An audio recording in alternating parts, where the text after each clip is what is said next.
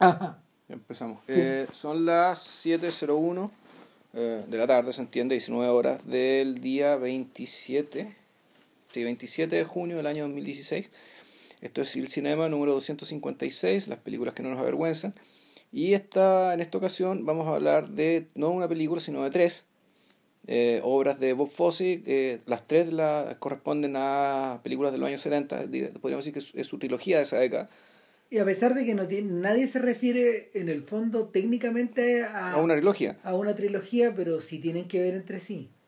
En realidad lo que pasa también es que Fosse es un persona, o Fossi, como le dicen los gringos, es un personaje bien curioso porque su filmografía, pese a lo importante que es, se reduce a cinco títulos. Son cinco películas, claro. Claro, Que hay una antes de que Sweet Charity, que es de los años 60, del 68, 69 creo, ¿no? 69. 69.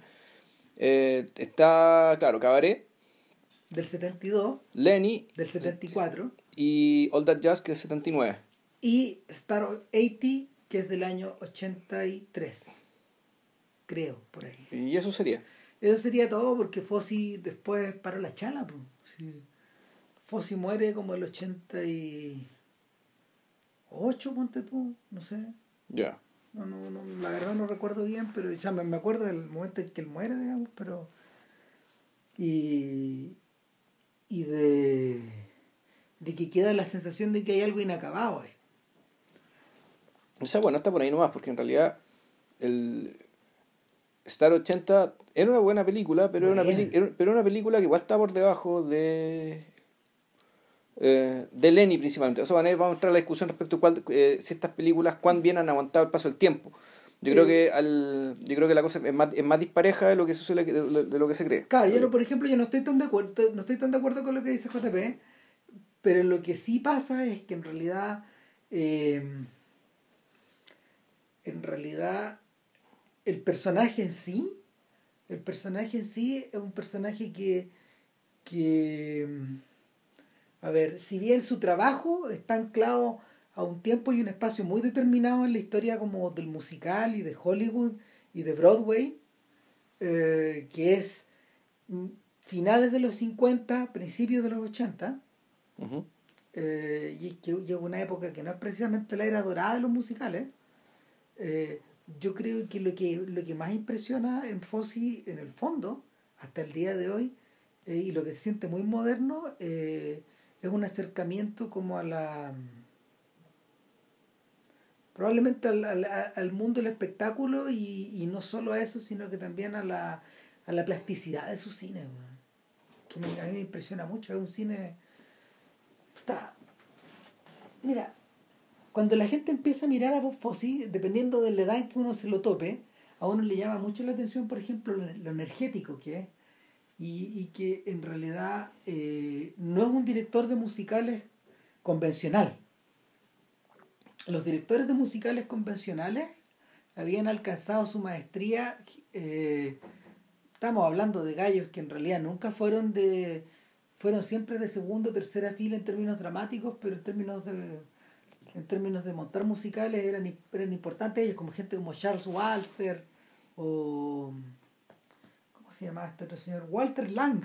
Suena a Walter Lance, pero no, Walter Lang.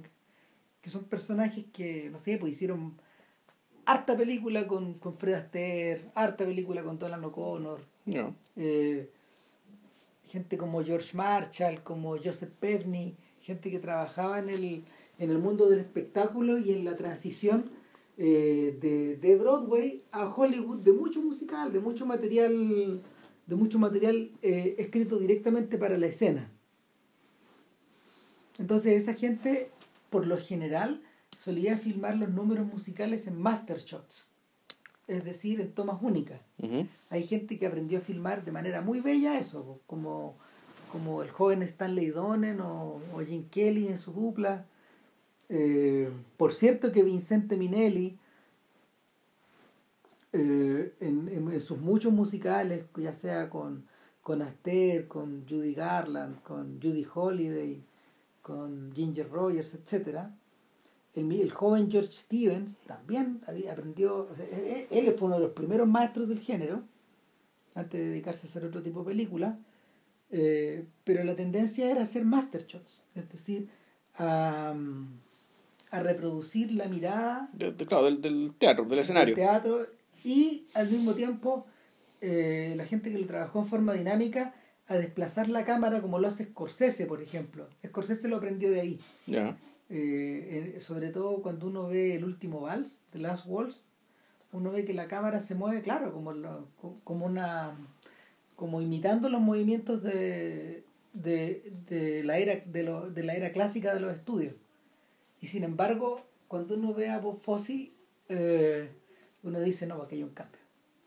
Y, y el primer rasgo eh, distintivo del estilo de Fosse es que él no él precisamente no utiliza el master shot eh, en todos los casos él lo usa por cierto pero él va puntuando los ritmos de la canción cambiando los ángulos No, con, de las y claro, y con inserts. O sea, con inserts pueden ser ángulos, cambios de ángulo. O sea, que en fondo, más que un master shot es correr la cámara para el lado o hacer como o, o- o enfocarse en algo dentro de lo que está en, la, en la- de, de lo que está en, el- en escena No, y en o, primer o primer plano a, a- a la- a las caras de los bailarines Claro. o, y lo más importante creo que lo más impresionante en realidad es el irse al público en el fondo en- entender al público. Y eso pasa en- como parte de este ballet Claro, claro, o sea, como, como parte del asunto, como parte de la comunidad. Uno podría decir incluso que en fondo de eso se trata Claro. esto, es una, es la, la relación entre público y, y, y los artistas del escenario es una, es una comunidad efímera. Ahora, yo me acuerdo, yo me acuerdo que parte de eso lo discutimos el día que eh, hicimos el podcast de Amor sin Barreras, cuando empezamos a hablar de cómo Robert Wise, que era un montajista, y Jerome Robbins idearon una forma de, de trabajar eh, de trabajar los números musicales, de mover la cámara, de desplazarse por el plano, una forma que eh, fuera tridimensional. Claro. Y, y claro, pues lo que, lo que ocurrió ahí es que Robin se hizo cargo como de todo el trabajo físico y corporal y del mover la cámara, y Wise en el fondo se hizo cargo de las escenas dramáticas. Entonces, Claro, el, claro pero hay, hay, hay- la diferencia que tiene ese lugar es que, eh, sobre todo el tema del espacio, en fondo del espacio urbano como escenario. sí. Entonces, claro, estas calles que se van, que se van hacia el fondo, que vienen para acá, digamos, y, y, hacia las cuales tú puedes también desplazarte lateralmente. Efectivamente, eh, o dicho al revés, la, todo esto que pensó, que pensaron Robbins y, y Weiss, puta, cuadra perfectamente con el espacio que decidieron usar, ¿cachai? que era las calles, era como era moverse dentro de las calles mismas, ¿cachai? la cuadra para acá, la cuadra para allá, la calle, de- la, la- la calle que se aleja, la calle que se acerca, la calle que va de, de izquierda a derecha. claro. Ahora, de hecho, es un desafío que queda pendiente todavía poder adaptarlo en un en un contexto contemporáneo. De hecho, lo- lo- te, lo, te, lo, te, lo, te lo cuento porque Spielberg, después de muchos años, logró hacerse con los derechos de Amor sin Barreras. Ya. que es una cuestión que ha estado persiguiendo décadas. Y Yo creo que precisamente por esa razón, porque, porque en esta era de Glee, en esta era de, de transmisiones de musicales en vivo, eh, la, la, forma de, la forma de adaptarse a esos espacios tridimensionales se ha ido volviendo cada vez más plástica y más plástica y más plástica.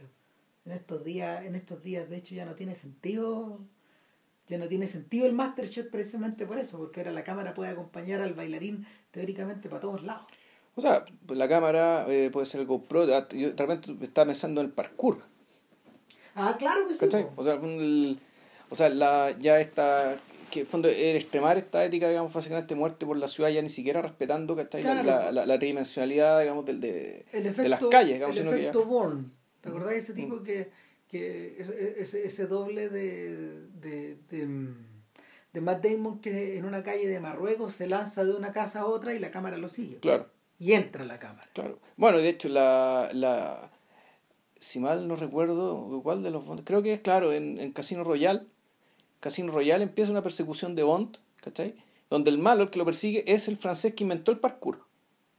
Entonces que puta, efectivamente puta, ya ocuparon digamos este deporte, ¿cachai? Y la, la ética de este deporte, ¿cachai? Puta, para darle un dinamismo, un, un dinamismo al cine, ¿cachai? Otro dinamismo a la escena de acción, a último término. Ahora, si esto se puede ocupar para el musical, digamos, esta misma lógica.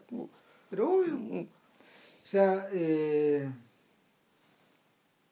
ahora, ese es un detalle. Lo otro es que en realidad Fossi entendió rápidamente que eh, para poder continuar haciendo musical en Hollywood, tú ya no lo podías plantear en los términos clásicos. No.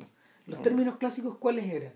Los términos clásicos eran la utilización de una obra previamente escrita, de canciones previamente escritas y de un book, es decir, de, de un libreto, de un libreto de diálogos que te conectaban las canciones escrito por otro, por un tercero, digamos. Pero que existía además.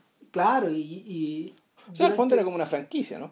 Pero claro, o sea, Claro. se, se invertía mucha plata en comprar esos derechos. Los derechos de algo, claro. Claro, o sea, lo, en realidad eh, el momento en que eso empieza a cambiar es cuando Arthur Fried, que es el tipo que mm, que es el tipo que compraba material y que, que estaba a cargo de, de la, de la división de musicales de la MGM, Fried, que, que era un señor que en realidad era bastante conservador, eh, eh, en el, Fried es el autor de, de la, de, la, de, de la música de la música o de las letras de Singing in the Rain, Ya. de la canción. Es un señor que, que está que hizo todo el camino, de hecho. Ya.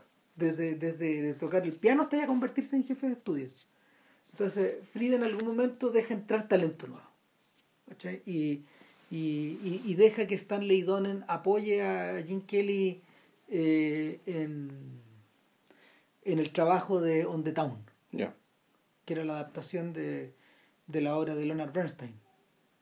Y probablemente algún día, cuando hablemos de la, cuando hablemos de, los, de, las de, la- de las tres películas de Donen con Kelly, porque estas también son una trilogía, On the Town, Singing in the Rain and It's Always Fair Weather, Ya. eh, haya que darle vuelta a esa cuestión, digamos, pero estos son los tipos que de alguna manera comprendan que, que ellos ya están en otra generación, en otra vuelta. Ese es el mundo, de hecho, al cual Scorsese le rinde homenaje en New York, New York, en ese musical, que es una que para todos esos efectos es un, es un musical posmoderno, plenamente posmoderno, Eh, consciente de eh, el, el gran, el gran potencial, pero también consciente de las limitaciones y de que en el fondo esas estructuras existen, pero, pero existen en un plano de abstracción y de mm, existen en un plano de abstracción, de inocencia, de luz y de oscuridad, que, que eh, para el momento en que este weón se mete a trabajar ese tema, ya están plenamente mapeados. ¿Cachai? Que es finales de los 70. En un momento en que nadie está haciendo musicales, ni siquiera ni, ni, ni Kelly, ni Donen, ni Aster, ni nadie. Pero vos Fosse sí. Pero Bob Fosse sí. Entonces, ¿por qué? Eh, si yo le estaba dando vuelta al tema, porque viendo Lenny hoy día en la mañana, después de 20 años de no haberlo visto, de no haberla visto, eh, lo que sí me llamó, me acordé, me acordé que en el fondo una de las cosas que más me llamó la atención de chico cuando yo vi Sweet Charity, tú la has visto, ¿no? No, que Sweet Charity es una adaptación de las noches de Caviria. Y, y ahí es donde se empieza ya a notar la brillantez de esta weá. Porque, porque en el fondo eh, Fossi, Fossi es un hijo del espectáculo. Ya vamos a explicar más o menos cómo llega y todo, pero el caso de Fossi es parecido al caso de Lenny Bruce, es parecido al caso de Jerry Lewis. Son hijos del espectáculo, hijos de artistas gente que en el fondo eh, circuló de muy joven en ese ambiente, eh, que vivió, que, que estuvo cerca de la escena y en bambalinas desde muy niño, y que al, al estar ahí eh, vieron, vieron la parte trasera y vieron el, vieron el escenario y la parte trasera sin ninguna inocencia finalmente. Ellos pierden la inocencia ahí. ¿cachai? En todos los ámbitos. En todos los ámbitos de, de- de, no sé, po, desde, desde el negocio, el compañerismo, la amistad, el sexo, todo. Todo lo Mm. vivieron arriba y abajo del escenario. Desde muy chico. Entonces, eh, llega a Broadway y de ahí a Hollywood, pero su perfil físico en realidad era un sujeto parecido a Fred Astaire, pero un señor muy blanco, eh, rucio, bien cabezón Sí, y, para la- y, y ra- calvo. y gran rareza. No era, no era ni judío ni homosexual. No, po. Para, o sea, eh, lo ponemos, por ejemplo, en el caso, por ejemplo, de alguien como Jerome Robbins, que sí, pues era, era, era judío, era homosexual, un genio, probablemente, probablemente yo creo que, probablemente yo creo que el coreógrafo más extraordinario del siglo XX. El, alguien, alguien explicaba, alguien explicaba a propósito en un, en una, en un documental a propósito de- del genio de Robbins, que era una cosa indefinible para, para el tipo, él decía que lo que a él, lo que a él lo dejaba en el suelo de alguien como Robbins era su capacidad para tener ideas originales en un mundo donde ya todos se conocían todos los códigos, ¿cachai? Y, y, en, y, en un, y un mundo como ese, y un mundo como ese era un mundo bien cerrado. Y Fossi, Fossi viene de Que afuera. está en dos cuadras.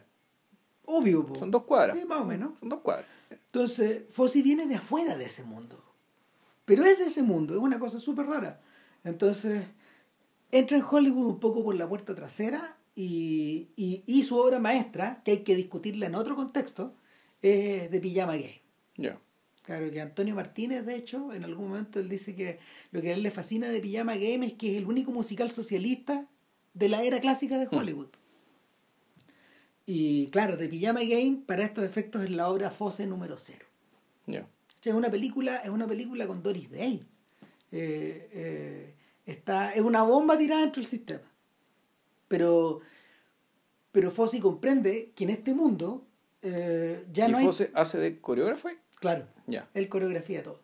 ¿Y dirige Eh, Jerome Robbins? Eh, no, no, no, No, la verdad es que no. No, creo que dirige Stanley Donen. Ya. Esa versión.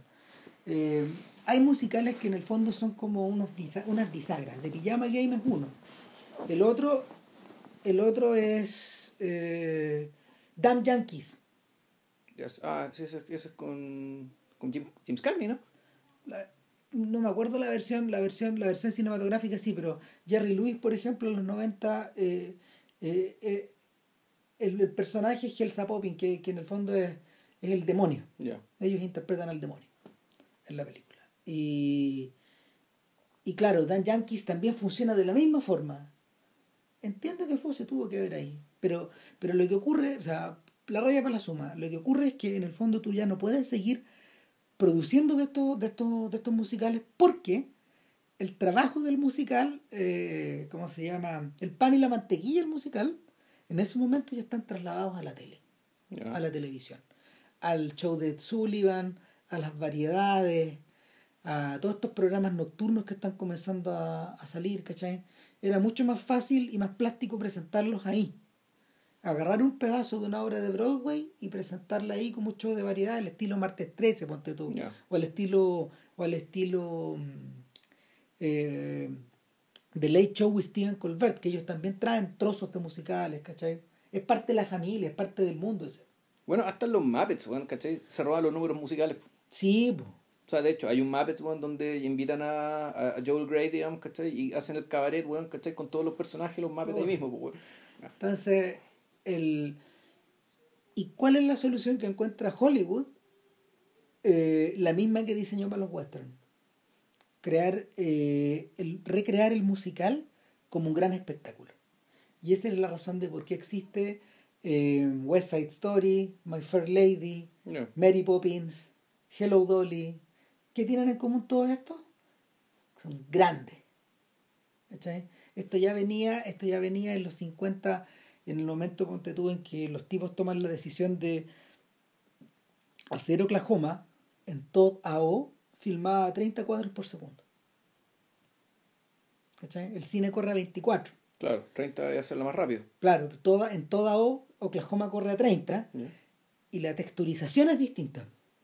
Porque pudieron jugar con pudieron jugar con colores, por ejemplo, que el Technicolor no alcanzaba a atrapar bien. Ya.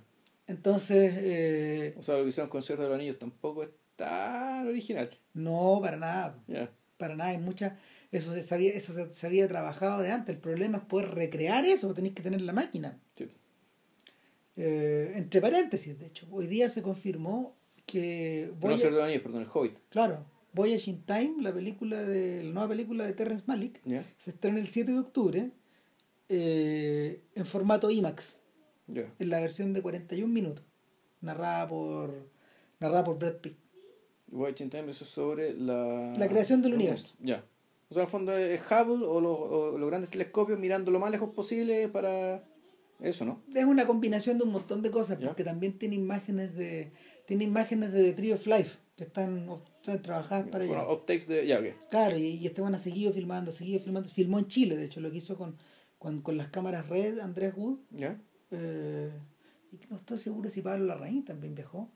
Que, que, que fueron, fueron parte de los equipos de que Malik mandó a que Malik mandó a los Geysers, ponte tú, y a la y al corazón de al corazón de Claro, espérate, tú me decís que los equipos de Wood y de la Rain prestaron como apoyo técnico para Sí, que esta gente pudiera sí. filmar eso. sí claro Ya, eso eso ya pasó hace como 6 7 años ya. entonces y, y así ocurrió en distintas partes del mundo algunas de esas imágenes se usaron en The Tree of Life Ya. de hecho y el punto es que eh, claro pues, los musicales comienzan a crecer en dimensión pues hay, hay algunos como Kiss Me Kate que se hacen en tres dimensiones ponte tú. Y sobre todo los de, sobre todo los de, ¿cómo se llama? Los musicales de Rogers y Hammerstein, Carrusel, eh, puta, la novicia rebelde, rebelde. todas esas. Eh, South Pacific. Entonces, en ese contexto, que el musical se transforma como en un monstruo, que, que, Sí, que en el fondo el equivalente a la película de 3D de ahora, digamos, y por, y por el Puta, mismo claro. problema, es decir, la lucha de la tele, la tele tratando de diferenciarse, perdón, el cine tratando de diferenciarse de la tele. Claro, y crea un tremendo problema porque un gallo como Fossi no tiene espacio para trabajar ahí. No, no es su elemento.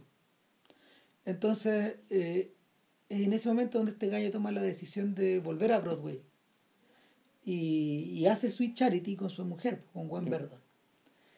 Y, y se le encienden las ampolletas, porque en el fondo, en el fondo este weón encuentra una vía de expresión hacia allá que no que, que, que le había estado vedada. Yo creo que tiene en parte que ver con la manera de, de- eh, eh, Fossi, Fossi, Fossi así como Fossi entra por la misma ventana que entra John Cassavetes que entra el joven Coppola eh, que es como es el momento en que se abre un poco el, el espectro para que aparezcan gallos con, con visiones distintas y con temáticas distintas porque Mira, coincidentemente, ¿cachai? Claro, efectivamente, toda esa generación, mucha esa generación de gente se estaba apoyando, digamos, los grandes, los grandes, los grandes maestros que están haciendo el cine europeo y, puta, y, y que hace Fosse, digamos, puta, adapta, bueno, un Fellini, po, claro, y encuentra y encuentra Y en encuentra su voz también ahí. y encuentra en Fellini eh, encuentra en Fellini cómo se llama una suerte de, de hermano po.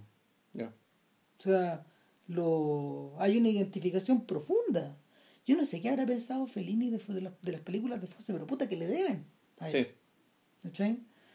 Eh, y Bergman también le debe mucho Fosse le debe mucho a Bergman po. y entonces y en ese momento cuando este gallo en el fondo se pega el giro gigantesco y lo interesante es que siempre lo hace desde Broadway Eh, o sea cuando uno cuando uno compara por ejemplo cuando uno compara un musical común y corriente para para decir común y corriente en realidad no significa nada weón, pero pero por ejemplo cuando uno compara cuando uno compara la novicia rebelde con cabaret ambas transcurren en Austria Sí. bueno, ambas transcurren en la era de los nazis En la, en- a punto de. Claro, en el apunto de, en, en- a, prin- a finales, a mediados de los años 30. ¿Cachai? Ambas son súper especiales, po. No, no, no, es esto entre, entre la crisis del 29 y 1933. En algún Exactamente. momento entre, esos dos años. en, en, en, en, en esa, en ese axis, ¿cachai? Y ambas transcurren justo ahí. Y sin embargo no pueden ser más distintas. ¿Cachai? Ambas, de hecho, estaban basadas en historias reales. Relativamente reales. Una de ellas era la historia de los von Trapp y la otra era la historia de Christopher Isherwood y sus amigos en Berlín. Ya, Eh, ambas estaban convertidas, ambas están novelizadas. sí. Del pro- de hecho, el propio Isherwood escribió sus memorias de Berlín con esas intenciones. Entonces, Sobre la cual, o sea, está el libro, después hizo una obra de teatro, claro, y de sobre esa obra de teatro se hizo cabaret. Entonces hay, hay diferencias entre las tres fuentes, o sea, las tres fuentes son distintas, claro. con diferencias eh, importantes respecto a las características de los personajes, ¿cachai? Claro, o sea, cuando uno, cuando uno observa la novicia rebelde, en realidad uno ve, lo que uno ve eh, es que están tan deformadas las cosas, weón, pero claro, lo, No, según cuesta, no me ¿eh? es exacto, pero, pero cuando tú lo observáis desde el punto de vista, de hecho, algún día haber que hacer un podcast de Rogers y Hammerstein, porque, porque ellos son la, ellos son la evolución final de esa, de, de, de toda la era, de toda la era de los musicales. Rogers y Hammerstein en el fondo, lo que es, lo que, lo, lo que, el aporte que ellos hacen a la historia del teatro americano y por extensión al cine, es que crean personajes tridimensionales. Por primera vez eh, son personajes que tienen muchas facetas y que están, que están elaborados como si fueran personajes de ópera. ¿Cachai? Muy maduros. los libros son, los libros son muy buenos, la, el book, de el book de todas sus obras es muy bueno, está muy bien sujetado, ¿cachai? Los personajes secundarios son importantes, tienen canciones. Eh, hay un desarrollo, las obras son largas, son, largas. O sea, necesitáis desarrollo de estos personajes, digamos. Sí, claro, necesitáis vivir tres horas con ellos, eh, y, y, lo que ocurre, claro, eh, eh, The Sound of Music es el último de los musicales, de, porque después de eso Oscar Hammerstein muere. Y el, en ese, el, es como se llama, es una especie de, eh, no sé, pues uno, uno conoce como esta versión sanitizada, sanitizada de Robert Weiss, de María Fontrapp y las montañas y, y, puta, y Heidi. Y, la historia de amor, bueno. Claro, claro. O sea, hay y, el, coro celestial de los niños, que, puta, claro, y las monjas, bueno. Y hay hartos subtextos que corren por detrás, por debajo de la obra, que, que a estas alturas, como están repetidas, en el fondo cada vez se, se, se cada vez se, se, se notan menos. ¿Cachai? Sobre todo cuando, cuando tú la contrastas como con la obra de teatro. Ahora, igual yo hace poco vi la película y debo decir que eh, así, en, lo que se refiere a, a ritmo... Te barre. Te, te, barre, o sea, la cuestión se va por un tubo. o sea, no le sobra nada. ¿No? Todavía no le sobra nada. O sea, no, no, nada, nada del músculo se ha convertido en grasa con estos años. No, pues nada. Y bueno, y además está... yo creo que precisamente, es precisamente por la energía vital de sus personajes, como diría Harold Bloom. O sea, energía vital, lo, lo que decís tú, o sea, la necesidad de que los personajes cambien. Que estén vivos. Que estén vivos, que le pasen cosas, que cambien de opinión, que se asusten, y que tenga que llegar otros a, a, a hacerles cambiar de opinión, que interactúen. Y todo eso pasa, y todo eso tiene interés. Y de hecho, como sea que hasta Chiche, puta, se, se, se aprovecha del... Sí, pues se, se, gasta un poco de tiempo en, en, en, en Sister María, pues. Claro, o sea, en la. Se encuentra, ¿cachai? En la conversación con la monja, puta, una especie de definición clarísima de lo que es el, el, catolicismo. Como institución que básicamente te permite hacer todo lo que quieras siempre y cuando tú se lo digas a la institución. Claro. Ahora, ¿qué es lo que, qué es lo que la novicia, qué es lo que The Sound of Music no tiene? ¿Cachai? Puta, en el fondo no tiene, no tiene una percepción del Berlín y de la Austria y de la Alemania real de la era. No, es que no, es que, bueno, es que están medio cagados, porque en realidad, como la película es básicamente una égloga pastoril, digamos, Exacto. una cuestión pastoril se, se sitúa en un, lugar que por, por visualmente y por definición es idílico, entonces la presencia de los nazis es un manchón negro, digamos, que llega de afuera, de, de, un, de, un, lugar que parece ser, debe ser muy tenebroso, que, pero que no tiene materialidad. Tú aquí lo único que ves son ciertos esbirros, gente con uniforme que llega a huevear. Claro. Pero el. Pero. Por lo tanto, claro, el, las energías que están detrás de la aparición de estos personajes tampoco están, no, no, no, no están presentes. Lo único que está presente es un poco la, la estupidez del cartero, el niñito cartero, que en el fondo él quiere ser nazi porque le gustan los uniformes. Pero básicamente lo que aquello que pululaba, eh, que purulaba, eh, que apestaba y que se estaba pudriendo digamos, en, en, en las ciudades eh, puta, no, no, no aparece en la provincia rebelde no, porque no, no, puede, no puede aparecer. No, podría aparecer, de hecho es impresionante decirlo, pero los, los, los nazis satíricos de, de, Mel Brooks en The Producers son más reales o son, son más reales o, tienen, un, tienen un sentido más, más, más manejable que los nazis de The Sound of Music. Por la misma razón. ¿Qué es eso que decís tú? Eh, la conexión, de hecho, cuando, cuando, uno piensa en, cuando uno piensa en esos términos, la conexión directa, eh, o los tipos que saben harto de esto, en el fondo ellos hacen la conexión directa con la obra maestra de, una de las obras maestras de Roger C. Hammerstein, que es El Rey y yo, de Kinalay, que es la obra central. Que lo, lo que con la de Briner con Dora Ana y el Rey decían. Yeah. Eh, esa es la obra central, la que define, la que define finalmente su, su mensaje y su, su, tremenda, su tremendo alcance artístico. O sea, eh, en el caso, en, el, en ese caso, lo que tú tenías es Topsy Turvy.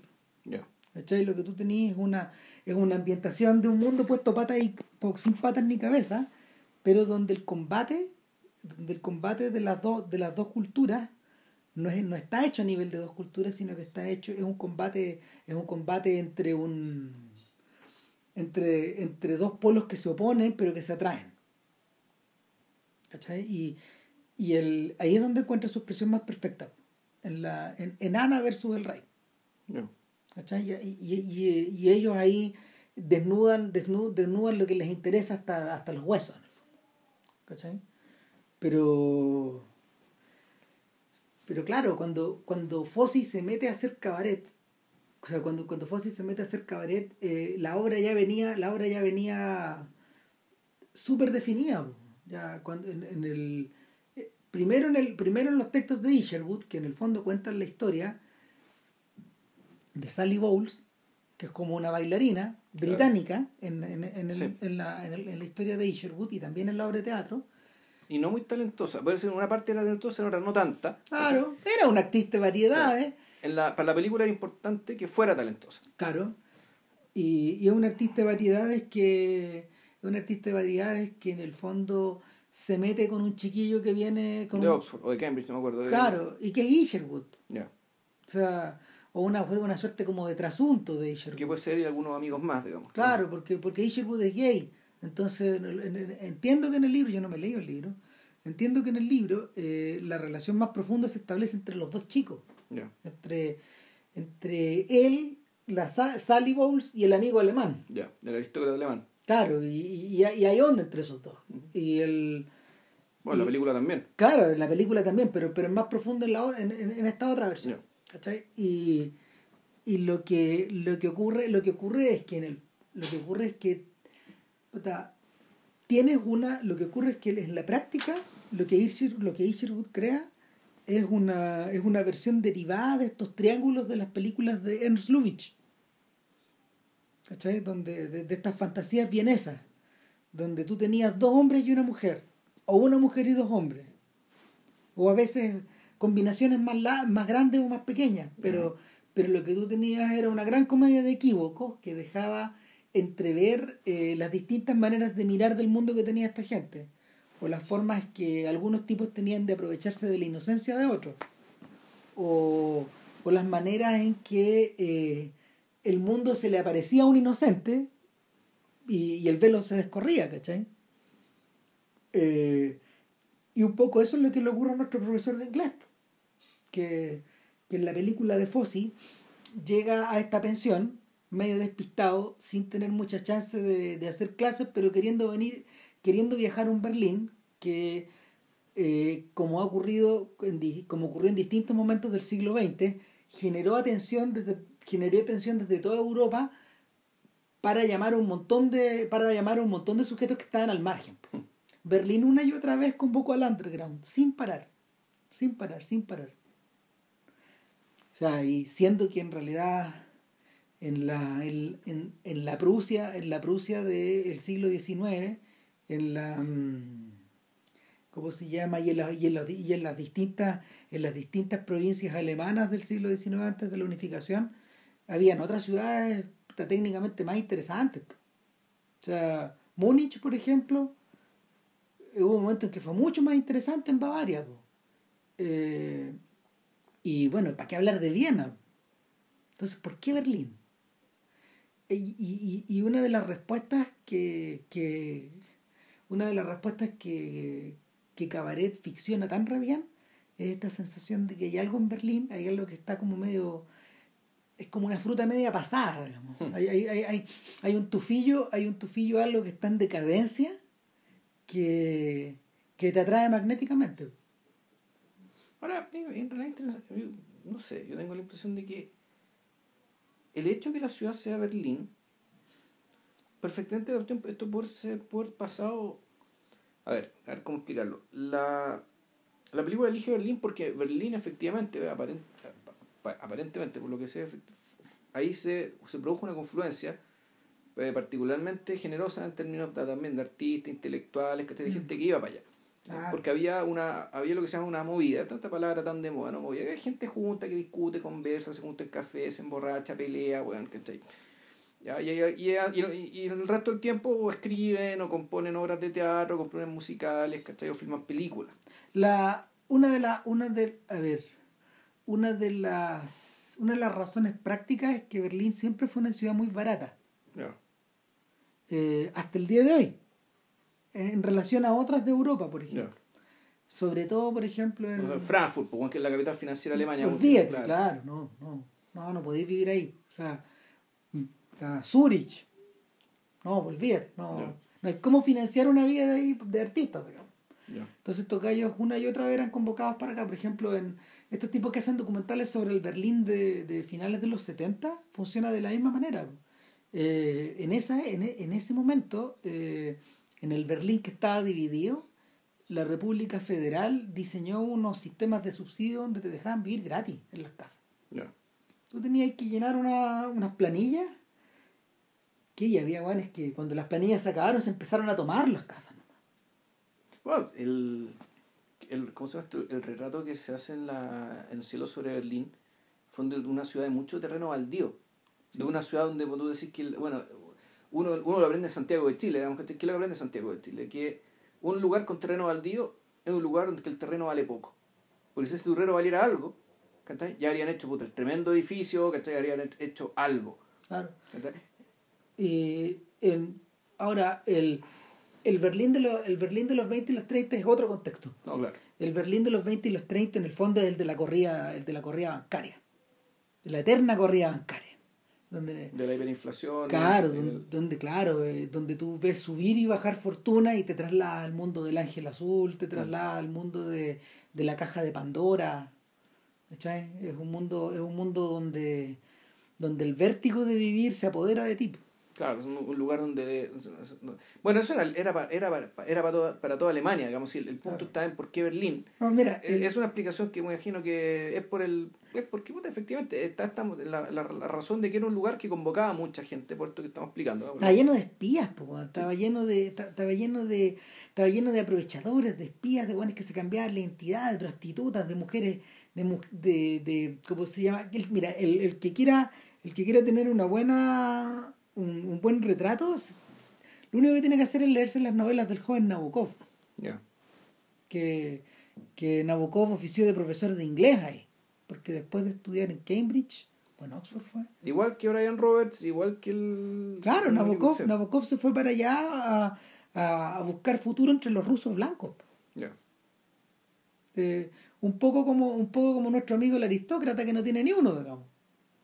El, el, alemán, que en el fondo trata de navegar. Él sí tenía plata. No, sí. Eh... Él sí tenía plata. Sí tenía mucha plata. De hecho, él acuerda que lo empieza a comprar cuestiones, ¿cachai? De un día para otro, cuando tenía plata, se va a Argentina. Ah, verdad. O sea, cuando vi que la. Cuando, claro, que él decía muy cínicamente, no, mira, weón, esto es los nazis, weón. En realidad sí, los tenemos aquí para, para básicamente asustar a los comunistas, ¿cachai? Para que el fondo del proletariado no se revele, pero esto va a pasar. Y claro, entonces eh, eso es lo que le decía muy cínicamente el, este aristócrata alemán a sus amigos gringos, a su amigo inglés y a su amiga estadounidense.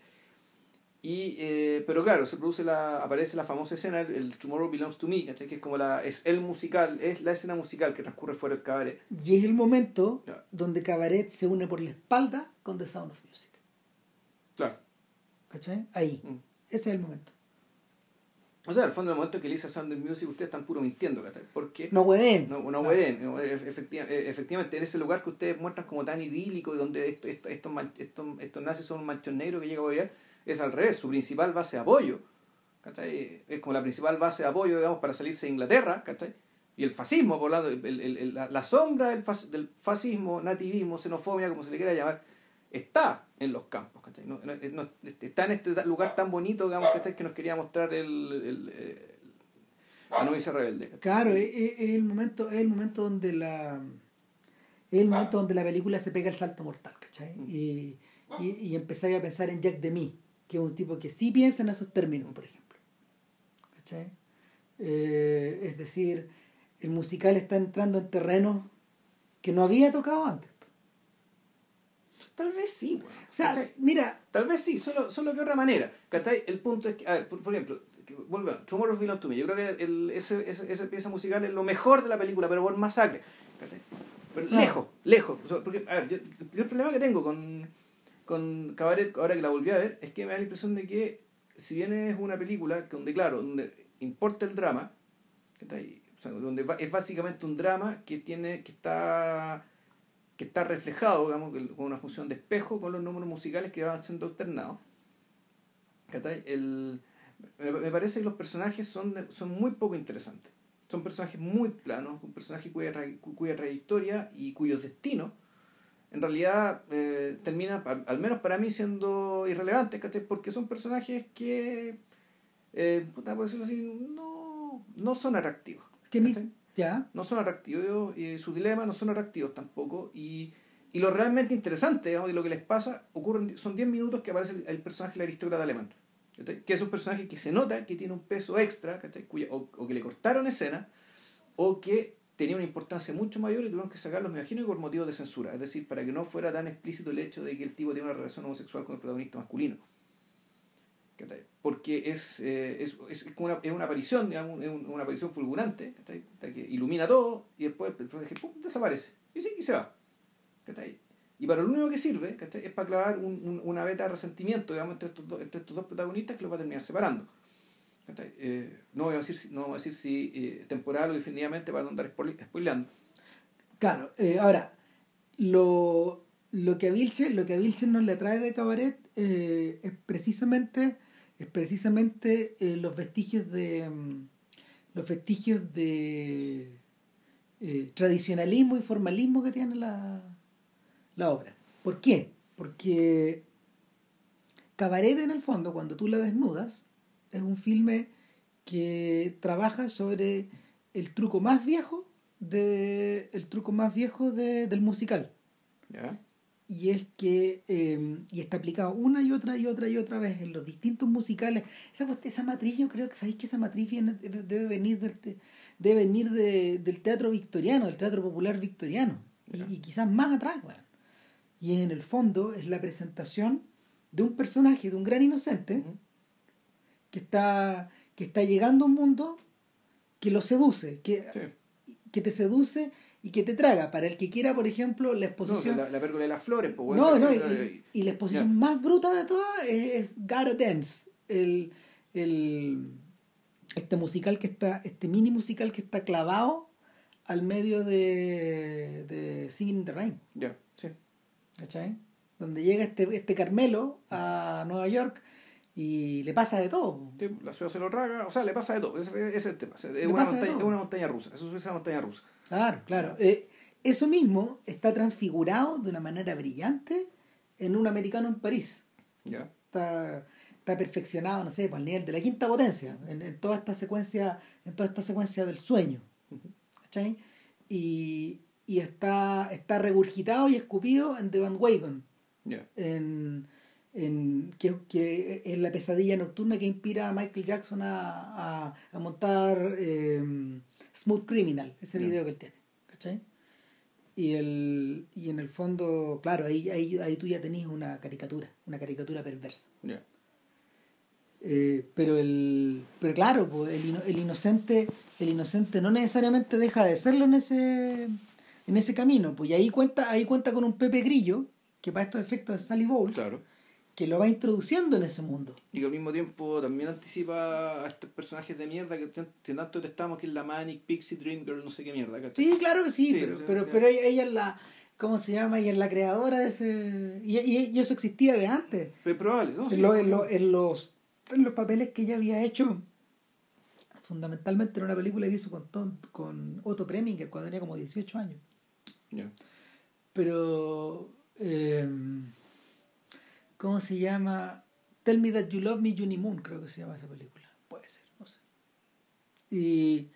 en realidad, antes que eso, el personaje de la Katy Hepburn en. Sí. En, ¿Cómo se llama esto? La, la, la película del, del leopardo, weón. Sí, Bringing Up Baby. baby claro. Que te jode, que te jode. Que te huele, que te huele, que te huele. Pero es muy importante que esos personajes nunca son protagonistas. No, pues. Siempre están en función de despertarle los ojos, despertarle interés por la vida, ¿cachai? O spice up, digamos, darle un poco de sazón a un personaje masculino que suele ser fome, aburrido, gris, medio cagado. Claro. Ahora, lo interesante, lo interesante es que ese personaje, ese personaje que puede que no esté muy realizado fuera de la, del escenario, en el escenario, cuando está en el escenario y sobre el escenario y en este cabaret que parece tener su vida, una vida propia y, y que parece agarrar por las pelotas la trama, ¿Cachai? Y establecer un continuo que no para. No, no, claro, y además, muy, eh, y eh, además ese es el momento donde, donde caís. Claro, además está lo otro, está el hecho de que el cabaret, efectivamente, puta, muchos espectáculos públicos lo que eran era precisamente chimeneas sociales, ¿cachai? Para que la gente que fuera y se riera de la realidad, ¿cachai? Para ridiculizar a los poderosos, ¿cachai? Para, para comentar la- el, el acontecer, las cosas que pasaban. Entonces, la función que tiene el cabaret aquí, tanto para reflejar lo que le pasaba internamente a los personajes, pero también para reflejar lo que pasaba, digamos, en- en Berlín, en las calles de Berlín, la cuestión no solamente funciona como un truco para la película, sino que es más o menos fiel a la función social del espectáculo. Bueno, esa es la razón por Ya. la que a Jean Cocteau, por ejemplo, le atrajo el formato del cabaret después de la guerra. Ya. Después de la Gran Guerra, estos buenos estaban metidos en esa hueá, hasta el cogote. Y esa es la razón de por qué eh, cuando nació el Dada en Suiza, Ujú. nació como El cabaret. cabaret Voltaire. Claro. O sea, era ahí, ¿o ¿no? Sí, pues. Sí, sí, claro, sí. Sí. pues, Y en formato cabaret. Ya. O sea, eh, entonces la no extraña nada que no, no extraña nada que haya que, que sea manifestado así en la película. Lo que lo que lo que sí es magnético es que eh, al estar volviendo al, al volver una y otra y otra vez a los números del cabaret quedan claro como dos o tres cosas. Uno, que lo que estamos viendo, estos, estos números que estamos viendo des- desgajados, puede que sean los números de una noche en el cabaret, una noche cualquiera en el cabaret. Sí. ¿Cachai? O sea, en ese sentido, la cuestión está medio filo entre lo digético y lo no digético. Sí, po, eso es lo brillante. Y claro, lo que, lo que hace en el fondo, lo que hace, y ahí es donde tú bueno, empieza a manejar el montaje a todo chancho, porque lo que hace es cercenar estos momentos y al cercenarlos los vas modelando. Y es decir, tú vas creando módulos que tú puedes ir comparando este módulo dramático con este módulo musical, con este otro, con este otro. ¿Cachai? Y vas estableciendo cruces. Pero la otra, lo- el otro efecto que, el otro efecto que se genera es este efecto como de. mm, Es este efecto de, de como subacuático, como de que cuando tú entras al cabaret, tú entras a una cámara de presión, donde en el fondo lo que acabáis de ver empieza a reflejarse de una manera un poquito distinta como tú lo habías echado una mirada. El, el problema, el problema que los, el problema que los musicales clásicos tienen, por ejemplo, no, no, Meet Me San Luis, uno que nos gusta tanto los dos, ¿cachai? Es que eh, en, en, en esa estructura, en, en la estructura de Meet Me San Luis, con Judy Garland y su familia muy bien avenida, que tiene crisis, es justo en la era de la exposición universal de San. Luis, eh, eh, eh, que, que para los efectos de los gringos es el momento donde América, en el fondo, le, eh, América, o sea, este- todo, todo esto, esto es ilusión, digamos, pero... O sea, claro, es una película de 1943, creo, si mal no recuerdo, que transcurre, el, transcurre en 1906-1907, Claro, que es el año de la, de la exposición universal de San Luis, y en el fondo, el gran conflicto de la película, y una cuestión ya, es como la novicia rebelde un poco, Sí. el fondo, es que ellos son tan felices en San Luis que en cambio que al papá le, le ofrece una pega para irse a Nueva York, entonces se van a ir a Nueva York y nadie quiere irse a Nueva York. claro. eh, eh, O sea, miren, la pesadilla de irse a ir a Nueva York, porque Claro. y el sol de buena plata y todo, que- y ese es el drama de la película. Claro, pero ¿por qué en San Luis? Porque históricamente es el momento donde los gringos le abren un poco las puertas a la modernidad y le abren las puertas a Europa y a las costas. Es- Este mundo que había teóricamente había estado creciendo, este, este mundo de white picket fences, de, de casitas pintadas de blanco, de el, el mundo del cual es el mundo del cual eh, del cual parte Terciopelo Azul también. Ahora, San ¿De Luis también, en, en la película esta la que vimos de Las Puertas del Cielo, San Luis era también vista como la última gran ciudad antes de meterse al oeste. Sí, po. Durante mucho tiempo aparentemente lo fue, era como ya la, la civilización terminaba en serio, digamos, En San en Luis. San Luis. Terminaba y empezaba en San Luis. Claro, entonces tú podías vivir de una forma muy cómoda, como vivía el protagonista. Con su señora. Tenía, tenía tú, tenía tú, tenías, tenías dinero, tenías un gran staff de gran staff de gente a la que tú, a la que tú te traes y mandabas. Esta gente no tenía tanta plata, pero sí tenía una, una tremenda casa, había espacio. Pero tenía un buen pasar. ¿cachai? Pero- y había relaciones pero- comunitarias con los vecinos, Claro. había una cosa muy de. En el fondo había una cosa bien de su. bien- Parroquial, Bien, de suburbio, ¿cachai? O sea, en el fondo el suburbio nace, yo creo, para emular eso, Sí. ¿cachai? Para reconstruir eso. Eh, es el mundo, el mundo, no sé si lo discutimos en un podcast, pero es el mundo que el mundo que de Disney trata de revivir a través de Main Street en, Ya. en sus reinos mágicos. Que de hecho es curioso, pero el, el Main Street no existe en Disney Beijing. ¿Ya? No existe. Lo, Bob Iger lo estaba leyendo en una entrevista al Hollywood Reporter, cuando dijo, yo tomé esa decisión personalmente. Eh, no me pareció que no me pareció que Main Street tuviera un lugar en ese lugar en, en, en China no podía ser ¿cachai? no, no tenía ni un sentido Ya. y eso es súper raro eh, eh, es súper raro porque en todos los otros parques sí existe y, y está descontextualizada culturalmente de hecho Ya. entonces, claro, pero por ejemplo, lo que ocurre en Meet Me in San Luis es que esa, esa, ese tremendo conflicto que se genera entre la familia y la vida urbana, y la soledad de la vida urbana, o entre la vida parroquial y la vida cosmopolita, La vida anónima, ¿no? claro, y la vida anónima, la vida de The Crowd, Ujú. por ejemplo, eso está, eso está completamente masajeado y está integrado en una, en una trama donde la gente re- resuelve cantar canciones y es como si estuviéramos dentro del musical permanentemente. Eh, y no mm, y hay una perfecta solución de continuidad, pues en cabaret es todo lo contrario, pues. el mundo está, el mundo está descoyuntado. O sea, el- además el, el, el cabaret parece que estuviera cerrado. Entonces, es interesante, el cabaret comenta lo que pasa afuera, comenta lo que pasa en las calles, comenta lo que pasa en la cabeza, en la cabeza pero al mismo tiempo es un mundo absolutamente hermético. Tan hermético como las películas de Pabst. Claro, y, pero es hermético básicamente porque eh, la bambalina no existe, es decir, eh, que yo recuerde, creo que no hay- debe haber una o dos escenas de bambalina. ¿Mm? Importante, en el fondo, donde, donde, donde te digan dónde está la transición entre el espectáculo y el mundo real, porque eso es la bambalina, fondo, la Claro. bambalina es el espacio que te hace, que te hace la mediación Claro. entre la vía, la, la vía, la vigilia, por decirlo así, y este sueño tan raro, digamos, que sea arriba del escenario. Acá la mediación es oral y corre por parte del maestro de ceremonia. Claro. Bueno, aquí viene otra lectura interesante, ¿cachai? ¿Cuál, cuál es que, que el maestro de ceremonia es Hitler. Es, que es- es una- es- esa idea de, de, de, de, de Vilche brillante. no es mía. ¿No es mía, no, la leí por ahí, bueno, Puta, ¿cachai? pero muy buena esa idea, No, weón. no es mía. Y, y claro, ¿y ¿por qué me hizo sentido? Porque, puta, volvemos. Tomorrow Belongs to Me, ¿cachai? Donde, puta, es una... Si quieren, pónganla, si no han visto la película y no la quieren ver, pónganle pausa ahora, vayan a YouTube Claro. y pues, escriban Tomorrow Belongs to Me, el mañana me pertenece. Y se van a encontrar con que en una especie de... Un, un mesón, digamos, campestre, donde la gente se junta a comer eh, embutidos y tomar cerveza, ¿cachai? En algún lugar de la Alemania profunda. Un niñito empieza a cantar. Ahora empieza a cantar un niñito, ¿cachai? Un, un adolescente en realidad, un tipo de unos 14 años, ya, ya le cambió la voz, ¿cachai? Y- Muy y ahí está. Muy ruso, tu, tu, tu, y de repente al tiro te dicen, ya, ya está un cabro, ah, mira tú, de la juventud hitleriana este cabro que canta.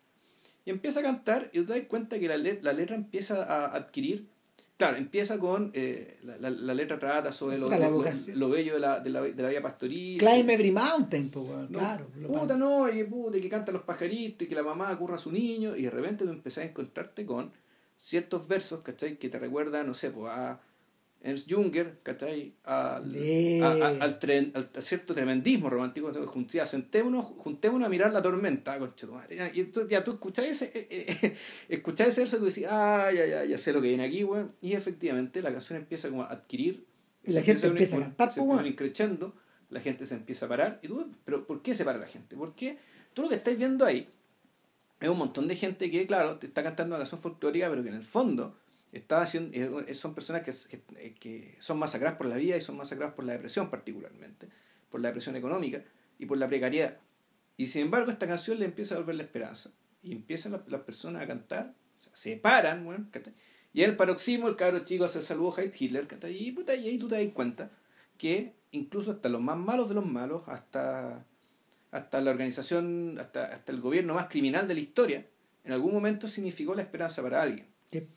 Entonces, eh, y aquí siempre, aquí con el Brexit encima, que está ahí, una cuestión que, que nos da la cabeza es que el, cuando tú llegas a un pueblo a la desesperación, ¿cachai? el pueblo busca la esperanza en cualquier cosa. Y que esa, está la mano. y esa cualquier cosa, en su momento, fueron los nazis. ¿Y, y, y cómo será de cómo será de capo, de, de, de genio, que también te muestra, te lo, te lo dice con, la, con un viejito? Que están todos cantando y un viejito se empieza a tomar en la cabeza como diciendo, concha tu madre, que vamos de nuevo. Otra vez. Esta película Otra ya la vi, este partido ya lo vi y ya sé cómo terminó el partido. Nos van a golear. Ya sé cómo terminó la película, claro. Ya, ya sé. Entonces, pero en algún momento, cuando termi- se está terminando la canción, y el personaje Brian, el personaje inglés de Michael York, le dice al amigo alemán aristócrata, ¿estáis seguro que va a poder controlar estos hueones? ¿Que usted va a poder controlar estos hueones? Y este alemán aristócrata, ya que con, con una fortuna, digamos, y un como si viviera 500, hubiera vivido 500 años, levanta el hombro y dice, bueno, ¿qué mierda importa? ¿cachai? Me En el voy, bueno. En el peor de los casos me voy. No lo dice, el gesto lo dice, ni siquiera tiene que Eh. decirlo oralmente. Se van y de repente uno ve que te está mirando la cámara el personaje de Joel Grey, el maestro de ceremonia, el que canta la mayoría de las canciones, y que hace, mirándote la cámara con cara de, jeje, me los cagué. ¿Cachai? Los tengo los cocos. O sea, gané. ¿Cachai? Gané. Claro, el, Entonces, el personaje, perdón, sí. el personaje en determinado momento, a, ver, se podría, se podría hacer un análisis de hecho de cada número musical, Sí. pero en cada número, en cada número musical lo que tú, lo que tú observas en el fondo es un, es un, es una actitud juguetona con la audiencia, pero por otro lado es una actitud burlesca hacia la audiencia, a ratos patronizante, en otros casos agresiva, pero, pero todo esto, todo esto eh, modelado desde eh, la dignidad que, eh, que a todo artista le compete por estar en un, en un, en un escenario. Entonces, hay momentos en que esa dignidad empieza, empieza a empieza a tambalear porque ellos mismos son vulgares po, y la, la, la, la vulgaridad la vulgaridad de lo que estáis Sí. mirando es manifiesta po, weón, Sí. cuando en, en Money ese número eh, que probablemente uno de los más famosos Tu, tu, tu, tu, tu, Claro. Money makes the world All- around. all around, sí. Claro. Entonces, el, eh, eh, eh, es en, eso, eh, en ese momento donde ya tú decías, estos buenos lo van a hacer. Estos buenos son capaces de todo. Lo hacen todo, van a todas, son capaces de todo. Y, y claro, el, hay momentos de hecho, hay momentos de hecho donde la donde están los los ¿cómo se llama? donde están eh, los oficiales nazis adentro y un weón le falta el respeto y lo muelan afuera, po, lo muelan a palo. Claro, ahí lo que eso ese es un comentario un poco que te, te- que te trata de vincular, bueno, ¿qué pasó ahí? Fue que un- una escena en que se, se mete un cabro del, del- un camisa parda a, a- a hacer una colecta, a, recaudar plata para el movimiento nazi, y el dueño del local lo echa cagando. ¿El Lo dueño del cabaret, El dueño del cabaret lo echa cagando. Y después, en otra escena después, mientras están en medio cantando, en, en medio de un número musical, ¿cachai? Se empieza a hacer alternado con la paliza, ¿cachai? Que se recibe este dueño del cabaret, puta, por parte de cinco camisas pardas. Claro. Y pese a eso, y ahí, ahí viene, ahí viene esta, ahí viene esta sensación de que hay un, hay un, hay un, hay un alto nivel de atracción, este, lo que, lo que, lo que estamos mirando, el cabaret no lo cierran, el cabaret sigue funcionando, porque el Sí, cabaret claro. es Alemania, pues bueno. Claro, y, y- y el maestro de ceremonias, uno dice, ¿por qué termina siendo Hitler? Porque más allá, eh, más allá de las características del cabaret, hay que irse a las, a las, a las características del nazismo digamos, y de la política en general, digamos, como despliegue, como Sí. espectáculo, y como el mismo Hitler, como un gran rapsoda, como un gran poeta, un gran declamador, un gran número de circo. Un, un número de circo donde también, como decía Ramírez, puta, es capaz de todo. Es capaz de hacerlo todo. Y, y, y, uno podría decir, bueno, la manifestación de Nuremberg, weón, puta, Puta. este es un cabaret, weón. Este, claro, este es el cabaret, weón, 8.0, como queráis llamarle. Entonces, eh, Entonces, y, y ahí está, lo, y, esto lo- y ahí está, digamos, ¿no? y es donde empieza, tanto en esa constatación como en la canción final de Cabaret, ¿cachai? Life is a Cabaret Old Champ, ¿cachai? donde uno dice, ya, bueno, aquí está, ¿cachai? La declaración de principios. eh, yo, no sé si, yo no sé si fue en, en Sweet Charity, digamos, pero aquí la declaración de principios clarísima, ¿cachai? De, de Bob Fosse respecto de la, eh, fondo la equivalencia, ¿cachai? Entre la vida y el espectáculo. el, no, yo creo que en parte los grandes responsables también son los autores del libro, Kanderiev. O sea, Lo que pasa es que, Bueno. esto, es que esto después sigue, pues. Claro. El fondo, este es un tema de Claro. o sea, tanto en Lenny, ¿cachai? Esto, donde la cosa tenía ribetes trágicos, y después en, la, en, en, en All That Jazz, ¿cachai? Es la misma idea. Ahora, lo interesante es que la pieza, la pieza central artística de la vida de este weón nunca fue filmada por él, que es. Chicago. Nosotros la vimos en una versión asquerosa y deformada. Yo, yo no vi Chicago. Ah, puta, pero, pero a ver, Me negué a ver Chicago. Chicago, Chicago es un triunfazo weón, de los años 70. Ya. Es la expresión, es la expresión final de ese mundo, es cuando este weón dice ya, ok, ya, ya, ya puedo, ya puedo entender cómo hago esta weá. Entonces lo que hace, lo que hace es como utilizar una matriz de una película muy antigua, que también está basada en hechos reales, y es la vida Roxy Hart, que es una, una starlet. Que, y, y, y esto está planteado en términos completamente formalistas. Son dos mujeres y un hombre. ¿cachai? Son dos, es un, es un, es una, es un, es un artista, un hombre, un hombre que es un artista, y dos mujeres también, que, pero que al mismo tiempo, no sé, pues hay cruces con, hay cruces con el mundo de Broadway, hay cruces con el mundo de la de Lampa, hay cruces con el mundo de los Pacos, cada empresa, ¿cachai? Bla, bla, bla, bla. Bueno, la- el asunto es ¿No es que como Cotton Club? sí, un poco así, pues, es igual. Ya. Entonces, Era buena Cotton Club. Buena película. Entonces lo, que ocurre, lo que ocurre en lo que ocurre en Chicago es que eh, todo esto emerge todo esto, todo esto emerge en clave postmoderna. Es divertido porque cuando uno, cuando uno empezó, cuando uno, cuando el, el, tema de la posmodernidad fue introducido acá en Chile como en la, a mitad de los 80 más o menos. ¿Cachai? No sé, cuando, cuando Kundera, cuando Kundera publicaba sus novelas importantes, etcétera, y cuando llegaban acá medio atrasadas, bueno, el, el punto es que en realidad al observar hacia atrás, el, el, el gran gatillo del posmodernismo está ahí, pues, en, la, en, la, en la generación del 70. Mm.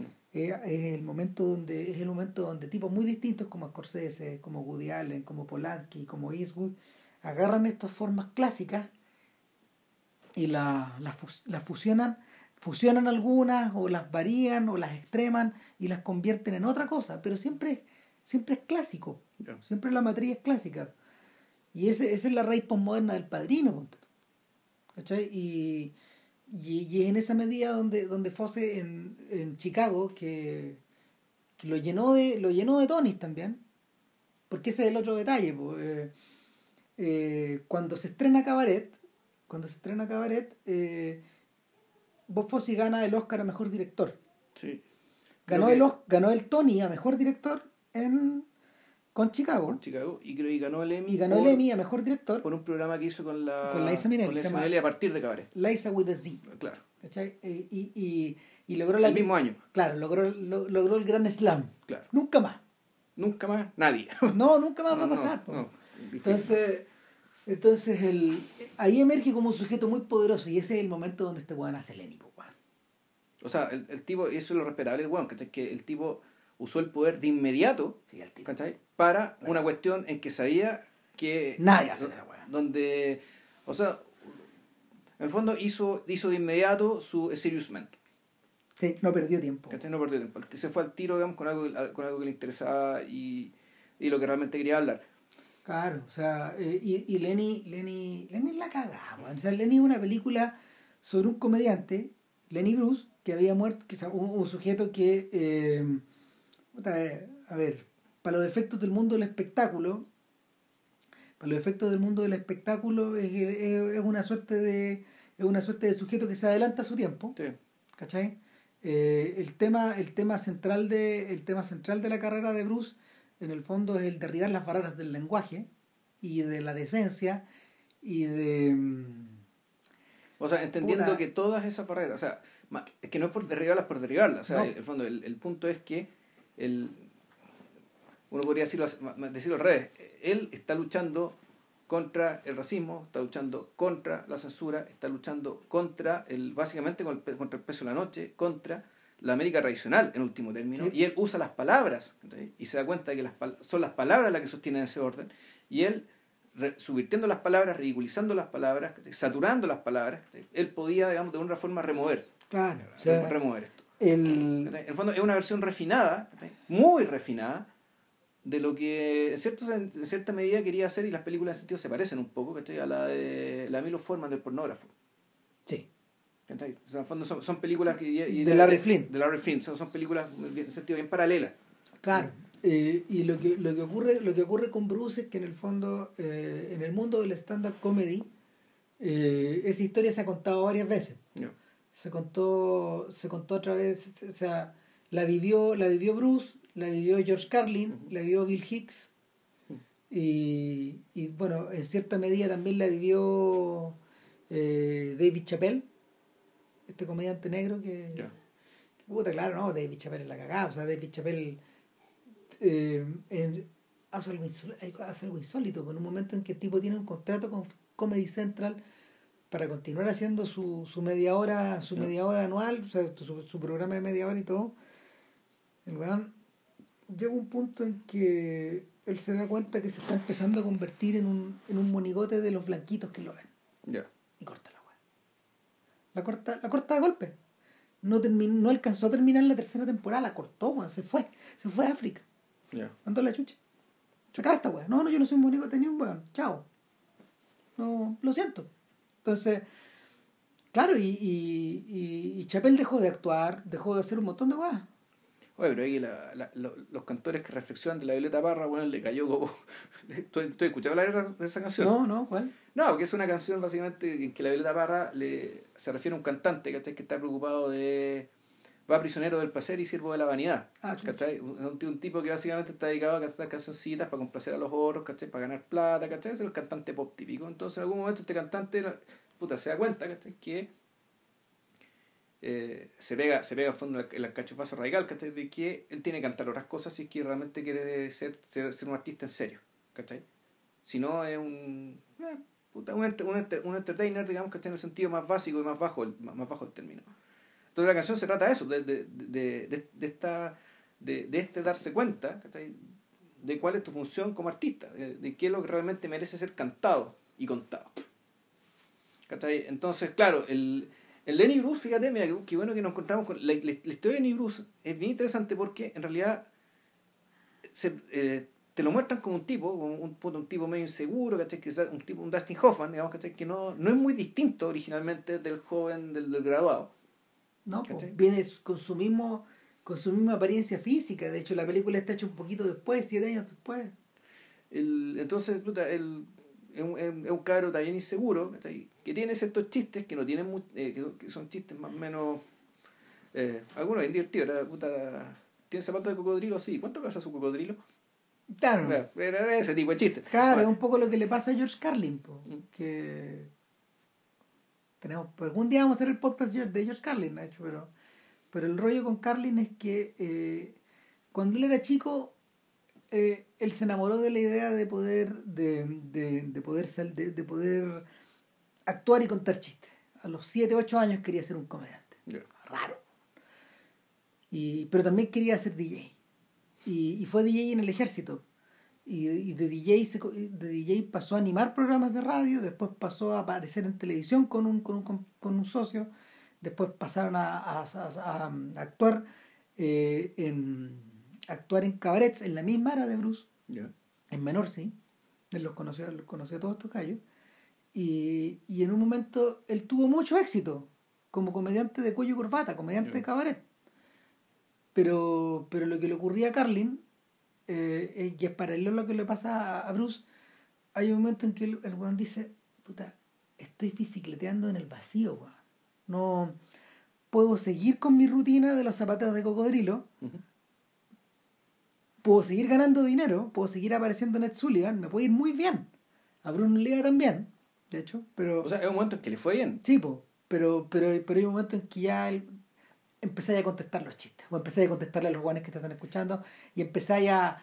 Es que, te, te empezáis a enrayar contigo mismo. Pero de hecho, es que el caso, es que el caso de, ¿cómo se llama esto? De, en el caso de, de Lenny Bruce, lo que pasa es que en, en realidad tú no, no ves que haya ningún gran breakthrough, como le llaman los gringos, ningún, ningún gran... No, no hay actores que reflexionan, digamos, que en el caso, en el caso de Bruce. No es algo que sea producto de, de ningún episodio personal, digamos, contado en la, contado en la historia, al fondo, toda la historia personal del no hay una No hay una ruta hacia Damasco, no, no, no tiene una gran iluminación. No, no, el, en algún momento puta, te das cuenta que él efectivamente está contando otro tipo de chistes, ¿cachai? Y no le va muy bien y el punto es que el tipo del gran despegue es básicamente cuando este bueno encuentra a su público. Que es cuando empieza a actuar en cierto club donde van los estudiantes universitarios en San Francisco. ¿Qué es lo que le ocurre a Carlin? Pues en un momento este weón se deja, deja de salir la tele, se deja crecer el pelo y se va a los, se va a los, ¿cómo se llama? Se va a, a los coffee houses, a los coffee shops, a las universidades. Y dice, puta, y este es mi público. Este es mi público. Este Me pagan mi... menos, pero este es mi público y saca un disco que se llama AM-FM. Entonces, en el, a, el lado AM, que es el lado B, es su show antiguo, pero el lado FM es el show nuevo. ¿Y, ¿Y qué tiene el show nuevo que no tiene el anterior? Puta. La, no hay barrera para las palabras. Claro. Eh, la cochinada está al mismo nivel que, que el chiste inocente, digamos, que, el chiste, que el chiste mm. familiar. Todo va y viene, todo es una misma cazuela. Y es un poco parecido a lo, a lo, que le ocurre a Bruce. Lo que sí pasa es que mientras veía la película yo decía, ¿qué es lo que tiene, qué es lo, qué es lo que tiene de especial contar eh, la historia trágica de un tipo, de un, de un comediante de culto eh, para Bob Fosse? Y, bueno, obviamente está el tema de estar en escena, el spotlight, esta Claro. idea de que hay una, este, el, el sujeto hablándole al vacío eh, e iluminado por una, por una luz que es la misma luz que puede iluminar a un, a un bailarín, por ejemplo. Claro, pero, pero claro, pero aquí salvedad no es un vacío. No, po. No es un vacío. Aquí es una, es unas cosas que yo creo que Bob Fosse yo creo que envidiaba de Lenny, ¿cachai? Era, envidiaba este oficio, de, de- de esta variante del oficio, digamos, ¿cachai? De, de actuar en escena, es que tú interactúas, interactúas con la gente. ¿cachai? Hay una escena que, que, que es terrible, ¿cachai? Cuando empieza a hablar de la palabra nigger y empieza a un negro que está Que es sentado. una de las rutinas más famosas de... Claro, y le empieza a decir to- todos los nigger y toda la cantidad de palabras ¿cachai? Eh, equivalentes para referirse a un negro de manera despectiva y se las dice en la cara ta, ta, ta, ta, ta, ta, ta, ta, ta, ta, eh, a 20 centímetros. Prendan las luces, por favor. A 20 centímetros y viendo ¿cachai? que el negro quiere pegarle. ¿cachai? Claro, Lenny, eh, Lenny Bruce no está haciendo eso para insultarlo, sino que está, está tratando de decirle, mira, si, si estas palabras le quitamos el sentido que tienen, no vamos a encontrar nunca más un niño que llega a su casa llorando porque ¿cachai? le dijeron nigger. En el ¿cachai? colegio. En el colegio. Entonces, loco, bueno, las palabras valen callampa, ¿cachai? No le tengamos miedo a las palabras y, y puta, y esta, y esta película no puede ser más actual, ¿cachai? Ahora con el clima de, de corrección política, incorrección política, ¿cachai? Y con y, y una frase brillante, puta, alguien leyó en Twitter diciendo que puta, ahora con la incorrección política, digamos, ¿cachai? La gente se define de acuerdo con las palabras que lo insultan, po. Sí, pues. O sea, eso eres tú. ¿Qué eres tú? Puta, yo soy el, el tipo de weón que le siento insultado si escucho esta palabra. Claro. ¿Cachai? En vez de decir, no, yo soy esto, yo soy esto otro. No, yo soy el weón que se enoja si me dicen nigger, o soy el weón que se enoja si me dicen gay, weón, faggot, ¿cachai? O, o la, o la palabra que sea. Entonces, el, eh, eh, en ese momento, en ese momento donde pasan dos weas. Te das cuenta de que eh, la pelea que está dando Bruce es la clase de pelea que no podéis ganar. Claro, lo, y lo que pasa es que la pelea, es que hay, hay- hay que ver la complicación más, y por eso es que me acuerdo tanto, me acuerdo de la película de Larry Flynn. Larry Flynn, en el fondo, claro, la película del hombre contra el sistema, ¿cachai? Puta, y, lo- y- el hombre gana, esta vez gana.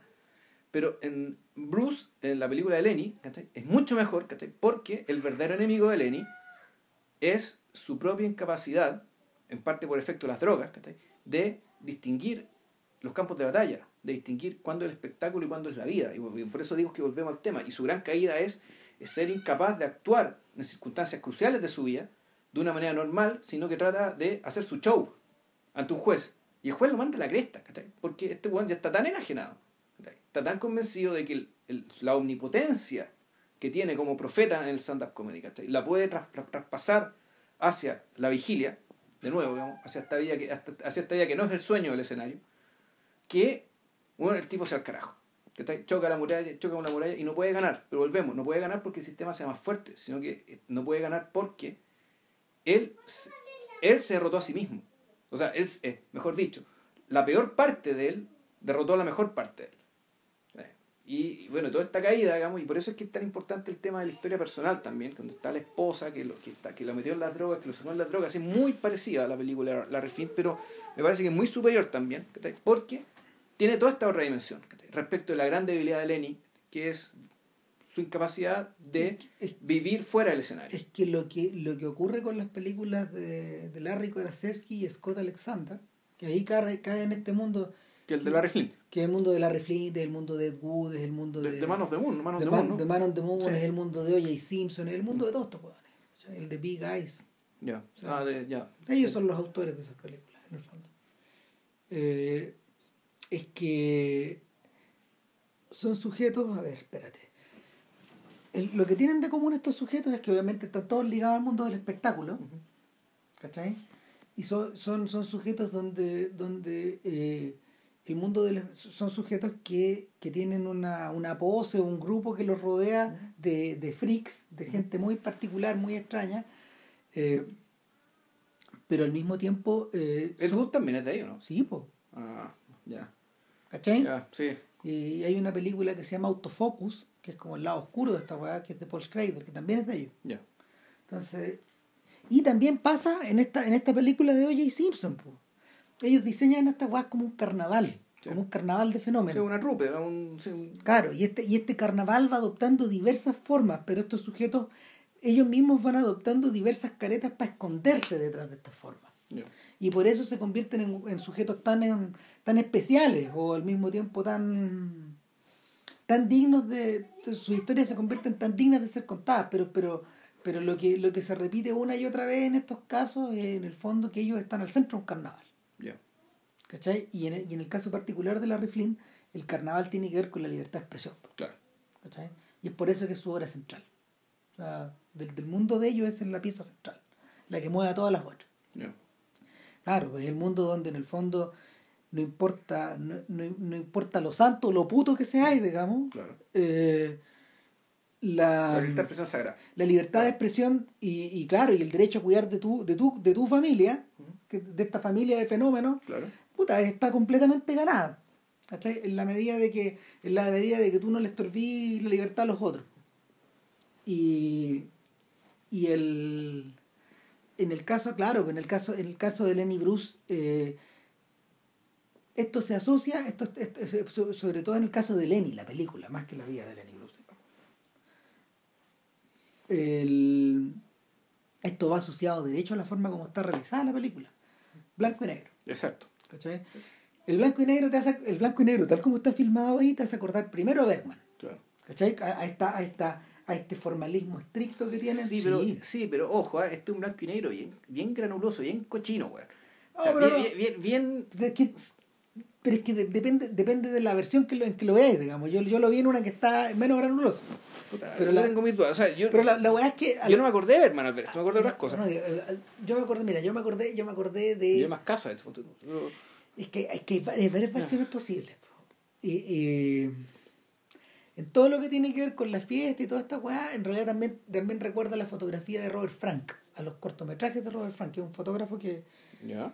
que, que hacía películas, de y que tiene un mundo cinematográfico bien profundo y, y que la obra, la obra importante de, o sea, la, la, la obra más importante Frank es, es Cocksucker Blues, este documental que hizo con los Rolling Stones, pero también Pull My Daisy, que la hizo con Jack Kerouac, una Ya. película que guionizó. Entonces, eh, ese look, ese look que es tipo Shadows, ¿Mm? Casabets, está, está, claro, está sacado de esa era de fotografía, de esa era del jazz, de la era del bop. Esa es la razón de por qué también hay tres piezas de Miles Davis metidas en, en la banda sonora de la De película. Ya. ¿Cachai? Eh, entonces, cuando tú ves eso, cuando tú ves eso, claro, pues el- es un mundo que es un mundo que no es el Technicolor, no es el Technicolor de la MGM en los 50, que tenía todas las gamas del arco iris. claro. ¿Cachai? Este es un mundo monocromo. Es un mundo nocturno, es un mundo, es un mundo de buitre y de. Sí, tiene el formato de un documental falso también. Es que claro, Como el Ciudadano Kane un poco. también que en el fondo eh, hay alguien que está haciendo hay, hay un entrevistador que nunca es nunca es individualizado que está tomando eh, que está construyendo su historia a través del testimonio de tres personas Eh, la esposa de Bruce La gente. la gente Y la y la madre ¿cachai?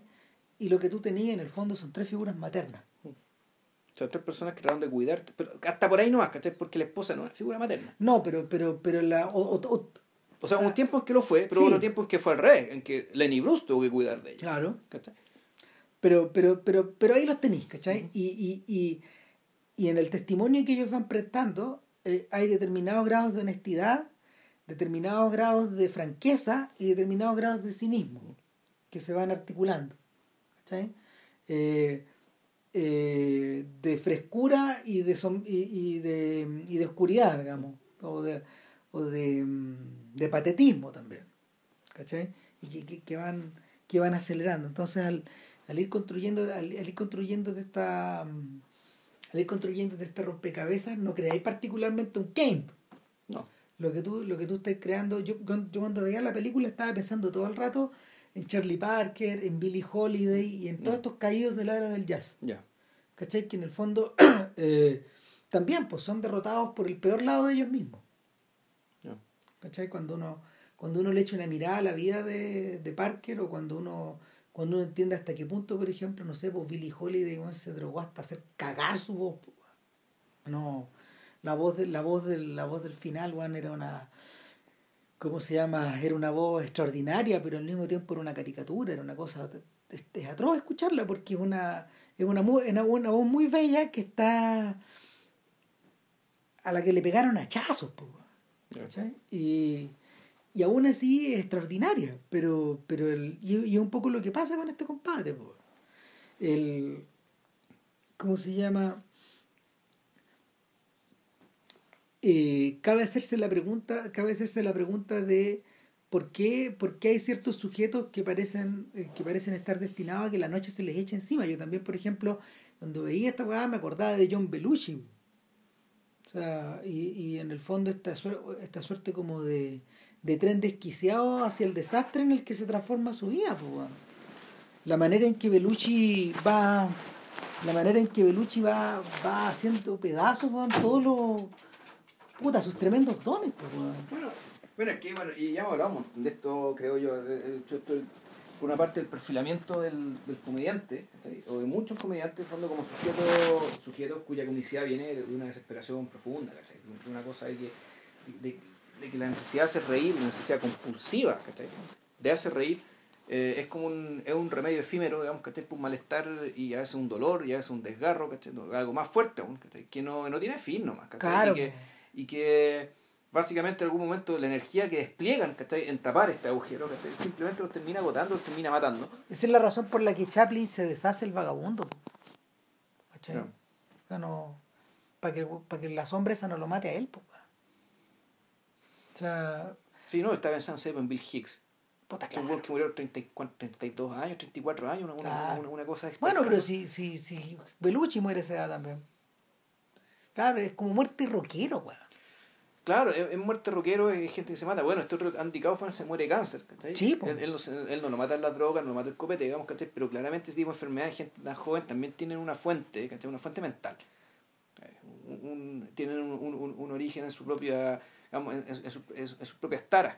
Claro, es una, es una incapacidad de hacer girar completa la rueda. Claro, y, y, lo, y, si uno lo piensa, si uno ve el, el ve Lenny, tú decís, esto está hecho, tiene la estructura eh, y tiene la progresión de un lo que llama esto el, cautionary tale, el cuento de advertencia, y sin embargo, es un cuento de advertencia que no tiene moraleja. Cuando decir, tiene la estructura de una caída, de una caída que es producida por algo, pero no te da la sensación de que la película está diciendo no hagas esto. Lo último que dice en la película la madre es, bueno, ¿y qué razón iba a tener para matarse este hombre? Así lo dice. Y, y, claro, en, en otro momento, en esa misma escena hay alguien que dice, bueno, él estaba perdiendo la casa, estaba condenado a, cuatro, a pasar cuatro meses en la cárcel, no quería caer preso. Ya su familia está destruida, digamos. Claro.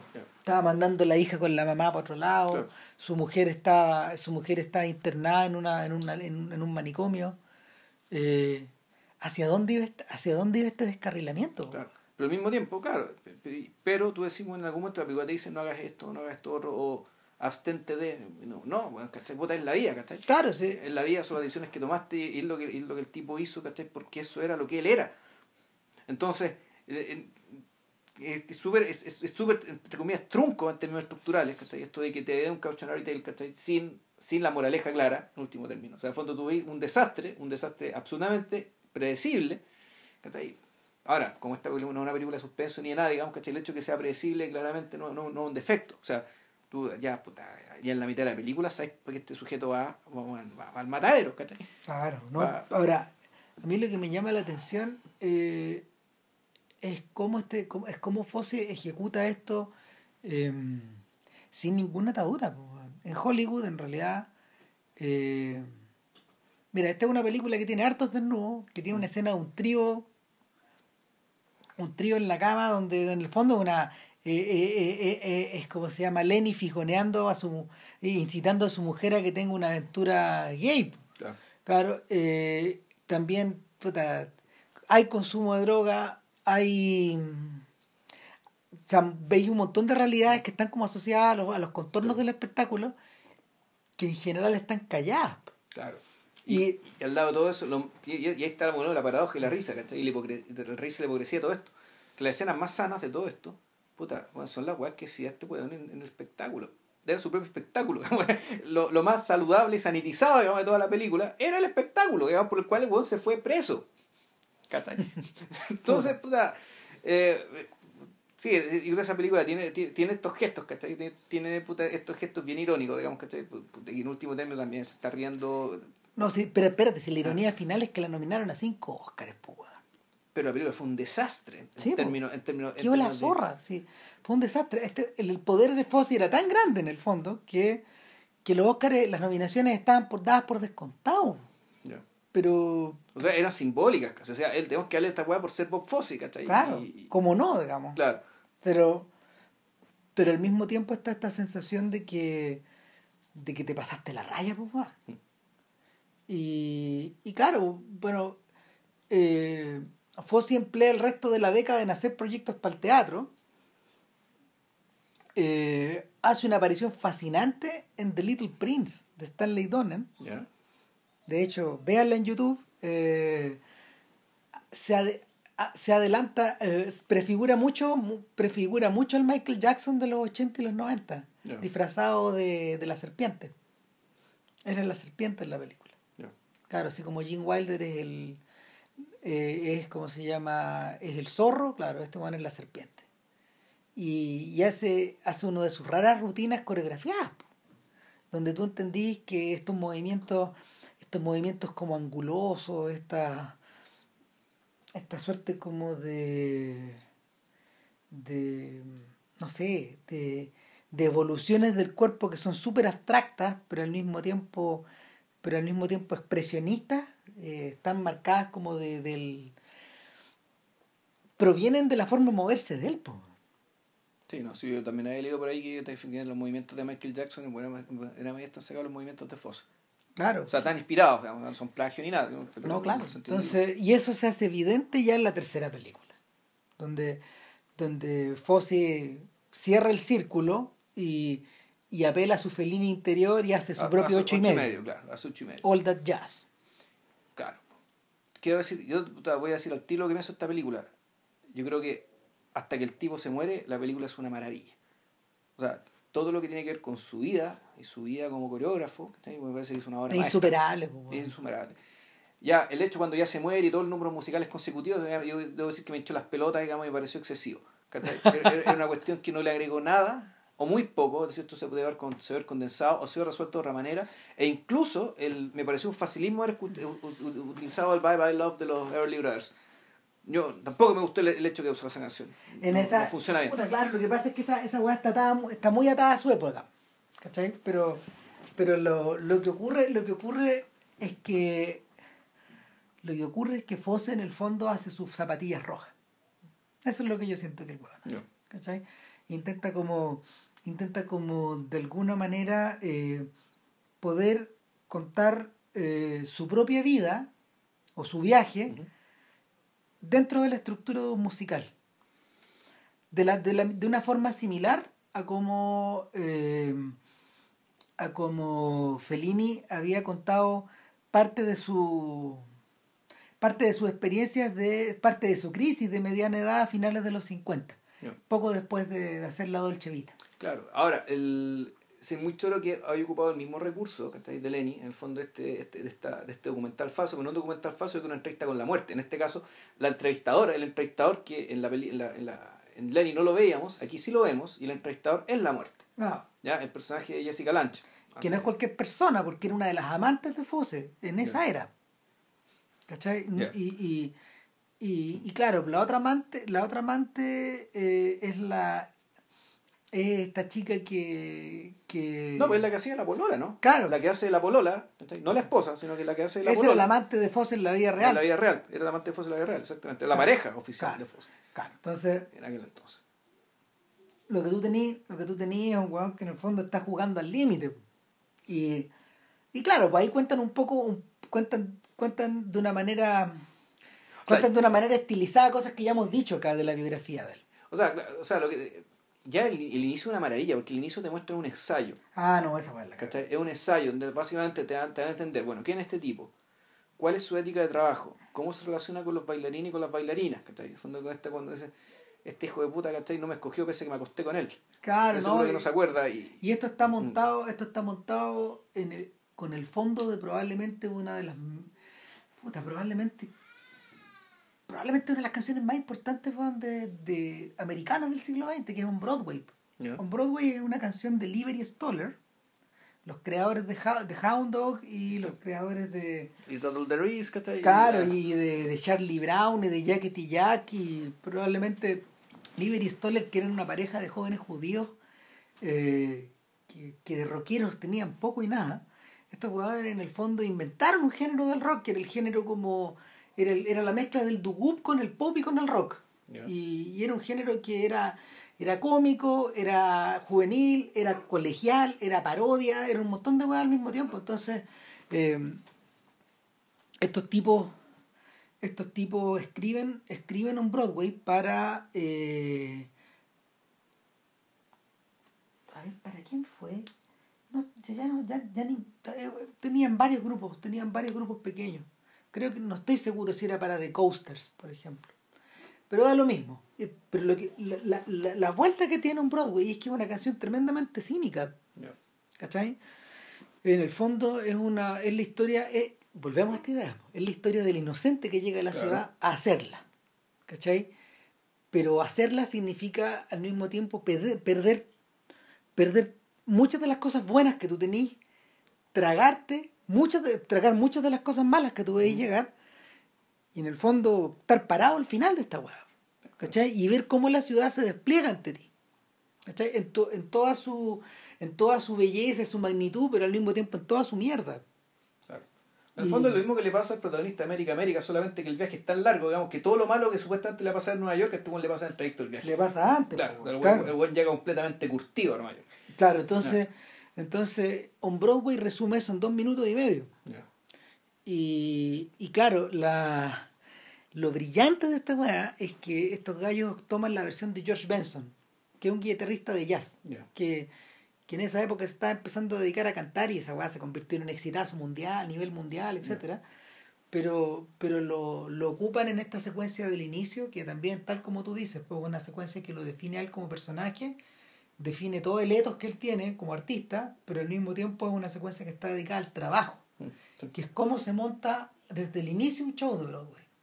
Claro, y, lo- y, y de- en, los extras, ¿cachai? De, de, Cómo That escoge Jazz, al coro de Claro. baile y todo eso. en, en los extras de, de All That Jazz eh, viene precisamente esa misma escena pero en la vida real. Claro. O sea, que son escenas la que- re- donde lo filman a Fox haciendo esos mismos movimientos, dando las mismas instrucciones, ¿cachai? Con un master shot, bueno, el master shot, pero esta- esto, el master shot sirve para esto, ¿cachai? Te sirve para mostrar, puta, al fondo la pega, ¿cachai? El gran escenario está pega. ¿cachai? Un master Ese- shot desde arriba hacia abajo, un casi, casi, casi un picado, ¿cachai? Muy desde arriba. Claro, y, y, y, y, y ese lo, lo, lo puedes ocupar mirando hacia el escenario y lo puedes ocupar de modo inverso. Mm. Desde el escenario hacia, el- Hacia hacia, el público. hacia la Claro, desde el escenario hacia los asientos. Y hay un momento bellísimo donde las manos comienzan a subir. Claro. ¿Cachai? O sea, increíble, pues, las manos comienzan a subir como si estuvieran llegando al cielo, pues, weón. Como si estuvieran topando, tratando de tocar el cielo que el loco está evocando en la canción, pues, weón. Las estrellas, eso. Entonces, puta, No, sí, el, el baile, es- puta, ahí, ahí el baile es, claro, en fondo es cultura en movimiento, sí, ¿cachai? no, un momento de expresión suprema. O sea, tú decís, chucha, o sea, si, si, si, si, es- si después de todos estos años a esto tenía que llegar el musical, puta, bendito sea, Sí, claro. ¿Cachai? Porque, porque la... Claro, y uno podría pensar que, o sea, y, y fondo, y, y, y, las películas que, eh, que básicamente se hacen cargo, digamos, de esta dimensión escultural, ¿cachai? Del baile, de esta, de esta escultura efímera, digamos, ¿cachai? Que vienen después y que nos- de las que hemos visto, ponte tú, está la, la casa de Robert Altman, Ro- Robert Altman, digamos, sobre la compañía esta de Chicago, esta compañía de ballet, Claro, sobre el Joffrey. ¿cachai? O incluso, ¿cachai? La, la película que va más lejos, la de Bender sobre, sobre la Pina Claro. ¿cachai? que donde, donde el baile ya no solo, no solo escultura, sino también arquitectura. ¿cachai? Digamos, ella es conformación de espacios, ¿cachai? Digamos, a partir de estos Y por eso es en 3D y todo lo Claro, exacto, por eso en 3D. Entonces, pucha, el, la, el, el efecto de esto que... o sea, el, el efecto de esto, puta, fondo es una andanada de combos que te llegan, ¿cachai? Desde, volvemos al tema, perfilamiento del personaje, perfilamiento de su ética de trabajo, conocimiento del oficio, ¿cachai? Pero también, esto que acaba de decir Ram, digamos, o sea, la, la, la expansión de, la posi- de, una, de, una de una posibilidad expresiva. Claro. Que se despliega ante los ojos, ¿cachai? Y, y esos son los cinco primeros minutos de la película, ¿cachai?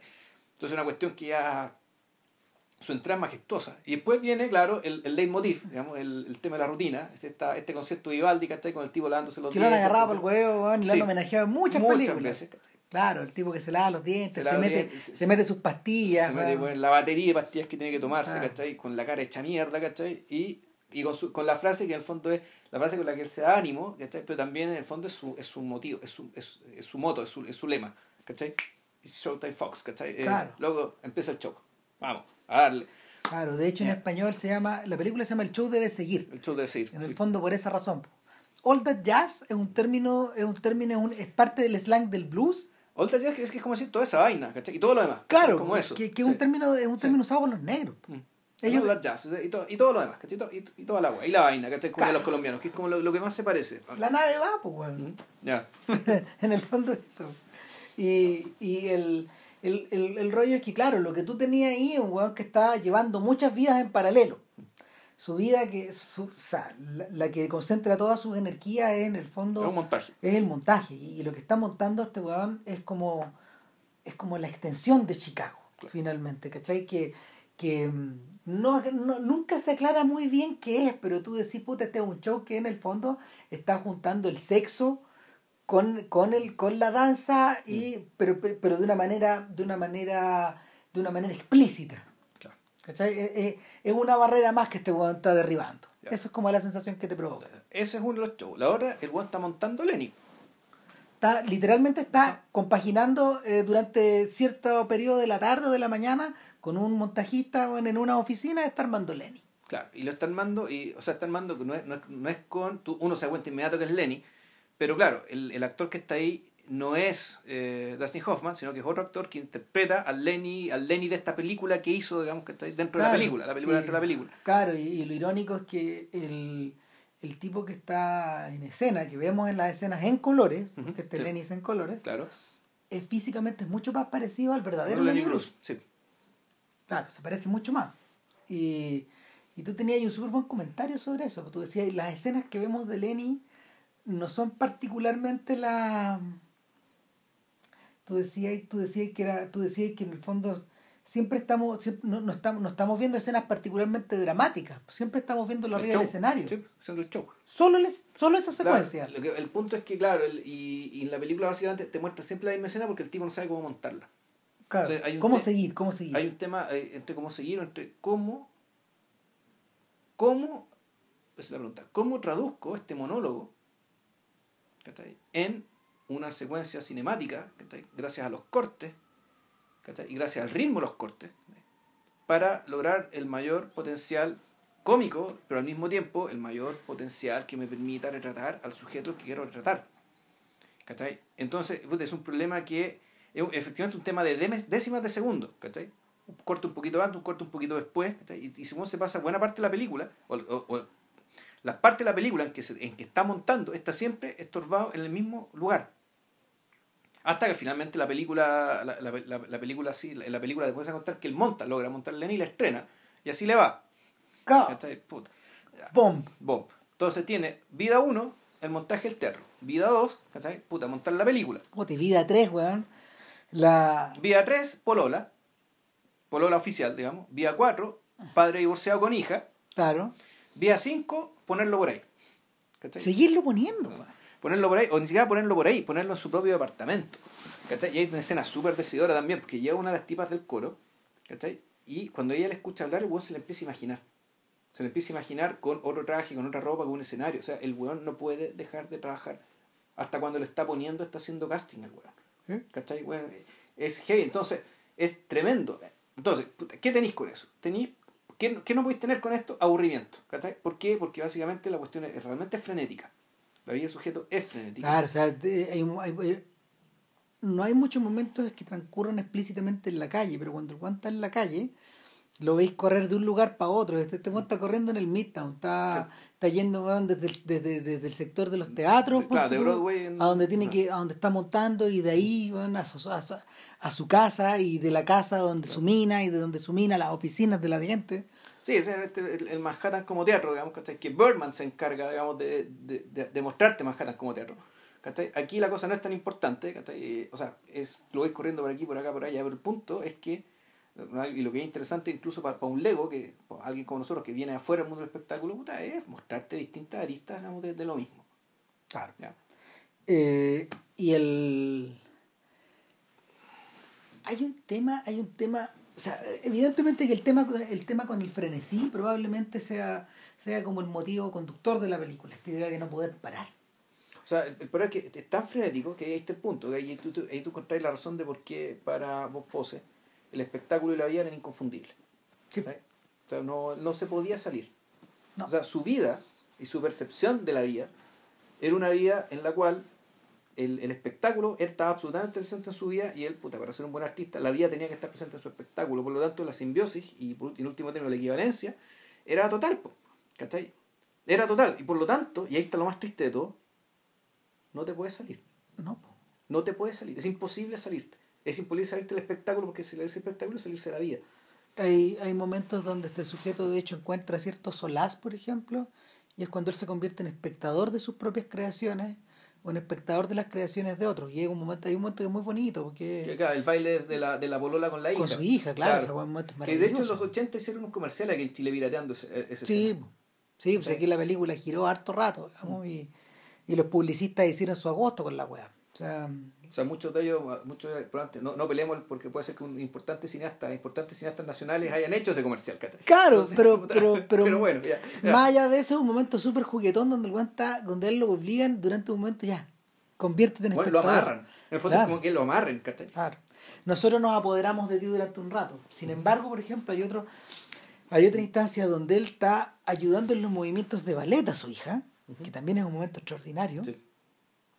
Eh, y, y donde en el fondo, donde en el fondo tú, claro, tú ves transfigurada esa, esa relación de, de, del Svengali Mm. al padre y de vuelta al director El coreógrafo, claro. y va girando, va girando por totalmente esa. Es tan así que, el- que de hecho eh, ella, la, la niña adopta una posición de hecho que y se abraza a él y se queda pegada a él mientras él sigue yendo ese camino al, al auto. Ya. Y, y finalmente una cosa se funde con la otra y él la deja Sí. en el auto y se la llevan para la casa.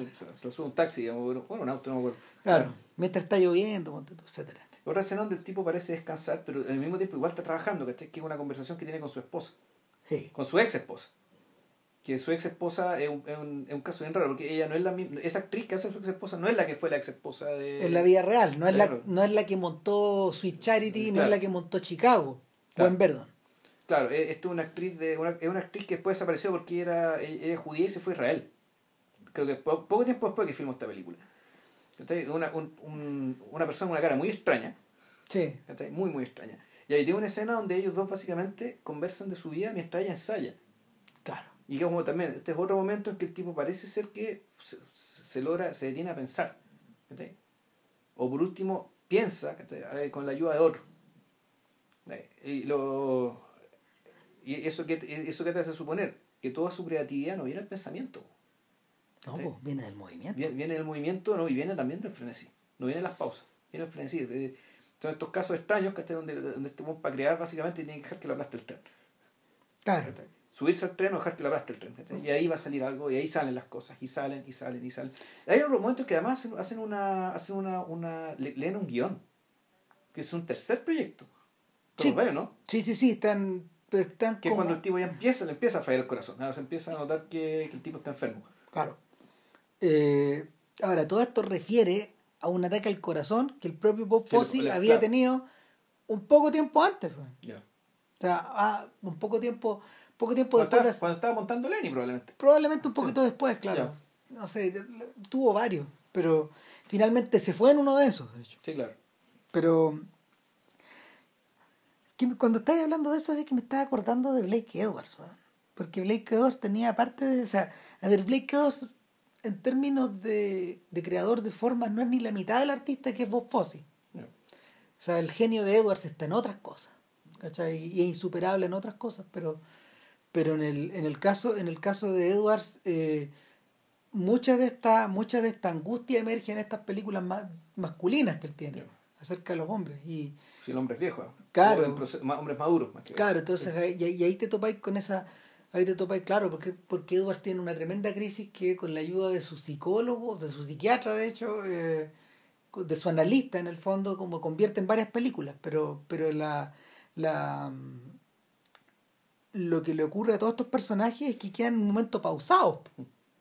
No, no pueden, no pueden seguir adelante, no pueden seguir escribiendo, o están distraídos, o están, o están, atorment- o está- o están atormentados precisamente por las weas que los debilitan, ¿cachai? En este caso de mis problemas con las mujeres, este remake del filme de Truffaut, Ya. que, que funciona de otra manera el de Truffaut, claro, también tiene que ver con eso. con estas eternas distracciones que son las que son las minas para este weón, Claro. para este weón, para el protagonista. Pero el En el fondo, fondo es que el tipo me las mira, lo que pasa es que eh, son la excusa para no hacer lo que tiene que hacer. claro, claro que sí. Cualquiera, cualquiera sea la cosa que es tiene que hacer. procrastinar. Claro, exacto. O sea, eh, finalmente, finalmente, claro, el, el, el fondo de TEN, de la mujer 10, es precisamente ese, cuando comenzáis a, a darte vueltas, y vueltas y vueltas sobre lo mismo. Eh, y de inventar una razón para no estar. Claro. Entonces, en este, en este caso, este personaje, en este personaje en realidad es como al revés. Yo creo que este weón está en el centro del torbellino y no puede detenerse. Y es por eso que están diseñados estos momentos de la entrevista con la muerte. Y, y Fosse los, los monta de la misma manera que administra los tiempos el Lenny y de la misma forma que administra eh, la, las síncopas de la acción de Cabaret. Claro, la, la, ya, Las transiciones, números, claro, las transiciones de la, de la realidad al número o del número a la trama. Sí. Eh, Bueno, lo interesante es que además estas entrevistas con la muerte son en un espacio que, re- que remite a la bambalina, son espacios parecidos donde se maquillan los... Como eso parece, ¿no? Es como un camerino de teatro. es claro, es como, es Es como un camerino, bodega, digamos, es como, es como donde está todo, donde están las cosas guardadas. es un limbo. Sí. Y eh, está- viendo, viendo ocho y medio se parece, se parece a ese sana- o sea, eh, eh, en, ocho y medio eso es el sanatorio, Ya. donde está donde está donde está internado Guido, y, y claro, y el, y la muerte en este caso, eh, a rato, el- o sea, el personaje de la muerte en, en Noche y Medio en realidad no, no existe como tal, pero lo más cercano es la figura de Claudia, que es Claudia Cardinale, que está aludida por su nombre en la película. Entre paréntesis. Riga. Muy Ya. Y, y claro, el personaje de Claudia es una suerte como de ángel que se le aparece a este. O sea, eh, es el tipo de, es el tipo de personaje, Sí, es como la niña bonita al final de, de, de la Dolce Vita, ¿cachai? O sea, claro, un personaje que, que aparece para iluminar las cosas, para darle un nuevo sentido a las cosas, ¿cachai? Pero hasta por ahí no más también, ¿cachai? claro, porque es un gesto pero- finito también. un personaje eh, tiene que, tiene que ser un gesto fino, Ujú. porque No, finito en el sentido de que también se acaba. ah, claro, que, sí, ah. que- que tiene límites, ¿cachai? no, y- pero, Sí. pero tiene que ser así, porque en el fondo un personaje como ese no tiene cabida en el mundo creativo de Fellini. Claro. No existe, no puede existir. Es algo que tú avisoras y se va, es un mirage, Mm, es como un, un espejismo. Un espejismo. no no una película una, una película de Fellini no puede transcurrir en torno a un personaje como ese no no no no no pasa No nada No, es su mundo. no pues el, el- mundo el mundo de Fellini son estos personajes medio puta, con otras tensiones como Anuke Me ponte tú el lado del Chevita ¿cachai? que es la compañera de Marcello Mm. O la, la, la mujer de la que va y la que viene digamos esta aristócrata eh, esos son los sujetos, ¿cachai? O, o el personaje de Sandra Milo en ocho y medio, que evoca de hecho al rol que la verdadera Milo tenía en la, en la vida de Fellini, que era la otra amante, era, era, era su, era su, su amante central, digamos. Ya. O sea, estaba casado con Julieta Massina, que era Pero- su señora. Pero, pero, pero su otra señora no, era era- Sandra Milo, digamos, Ya. y, igual de importante. Ya. Entonces, el, y ambas conocían esa weá, sabían de Era- eso. Era parte, era parte del giro. Claro. Entonces, eh, y es parte de lo trágico también de la vida de ellos tres. Entonces, el, el, el rollo es que eh, en la vida, en la vida de, de Joe Gideon, que es el nombre que, que ego. es, usa como su alter ego en la película, esa misma relación se produce entre todas las mujeres de su vida. Todas saben quiénes son las otras y qué rol cumplen. En realidad son tres. es importante. Sí, po. O sea, la, la esposa, La, la, hija amante y y la, hija. Claro. Y el resto, bueno, es ruido. ¿cachai? Es ruido que pasa. ¿no? Todo va y, y se va. Entonces, claro, estos tres personajes, puta, también te retraen las tres figuras trágicas, digamos, ¿cachai? De la Euménides, ¿cachai? Sí. Glotulada, que sí, weón, ¿cachai? Puta, que te cortan el destino y... Pero bueno, el, el, el ritmo, puta, el frenesí, el detalle, la, el- la mirada interna, digamos, del mundo del espectáculo de toda esta primera mitad a mí me parece absolutamente impagable. ¿Cachai? Cuando incluso cuando el tipo está en el hospital, ¿cachai? Puta, Mm. también hay escenas muy divertidas, ¿cachai? Donde el tema de la relación con los el- la, la relación con los médicos, con el nihilismo, ¿cachai? El, el fondo del tipo de- Terminal. un tipo que, puta, volvemos al punto, volvemos al punto que eh, del weón que vive de una manera tal, ¿cachai? que es un show y que esa, esa forma de vivir y afrontar la vida no es compatible con otras dimensiones. Por Claro. una parte chocó con, con, con, con los abogados, digamos, en Lenny, y aquí choca derechamente con los médicos, ¿cachai? En el fondo el tipo lo que él hace, lo que él quiere hacer, no puede, y su forma de afrontar las cosas, relacionarse con lo demás, no cuadra con puta, el hospital. Claro, en ese sentido, por ejemplo, si tú lo comparas con Lermontov, el, el demiurgo de, Sí, de, la zapatilla roja. de las zapatillas rojas, la diferencia que tiene es que Lermontov está más allá de la vida. Es un personaje súper humano. ¿cachai? Es, un demiurgo, en ese sentido, es, un personaje que, que sin fisuras. Claro, y no puede tenerlas. Las fisuras son las de los otros, él articula nomás. Él empuja. Empuja, empuja y hasta el final. dirige y, y, y, el show también tiene que seguir, ¿cachai? Es la misma ética. ¿cachai? Pero claro, aquí, eh, aquí el foco está precisamente puesto en las fisuras.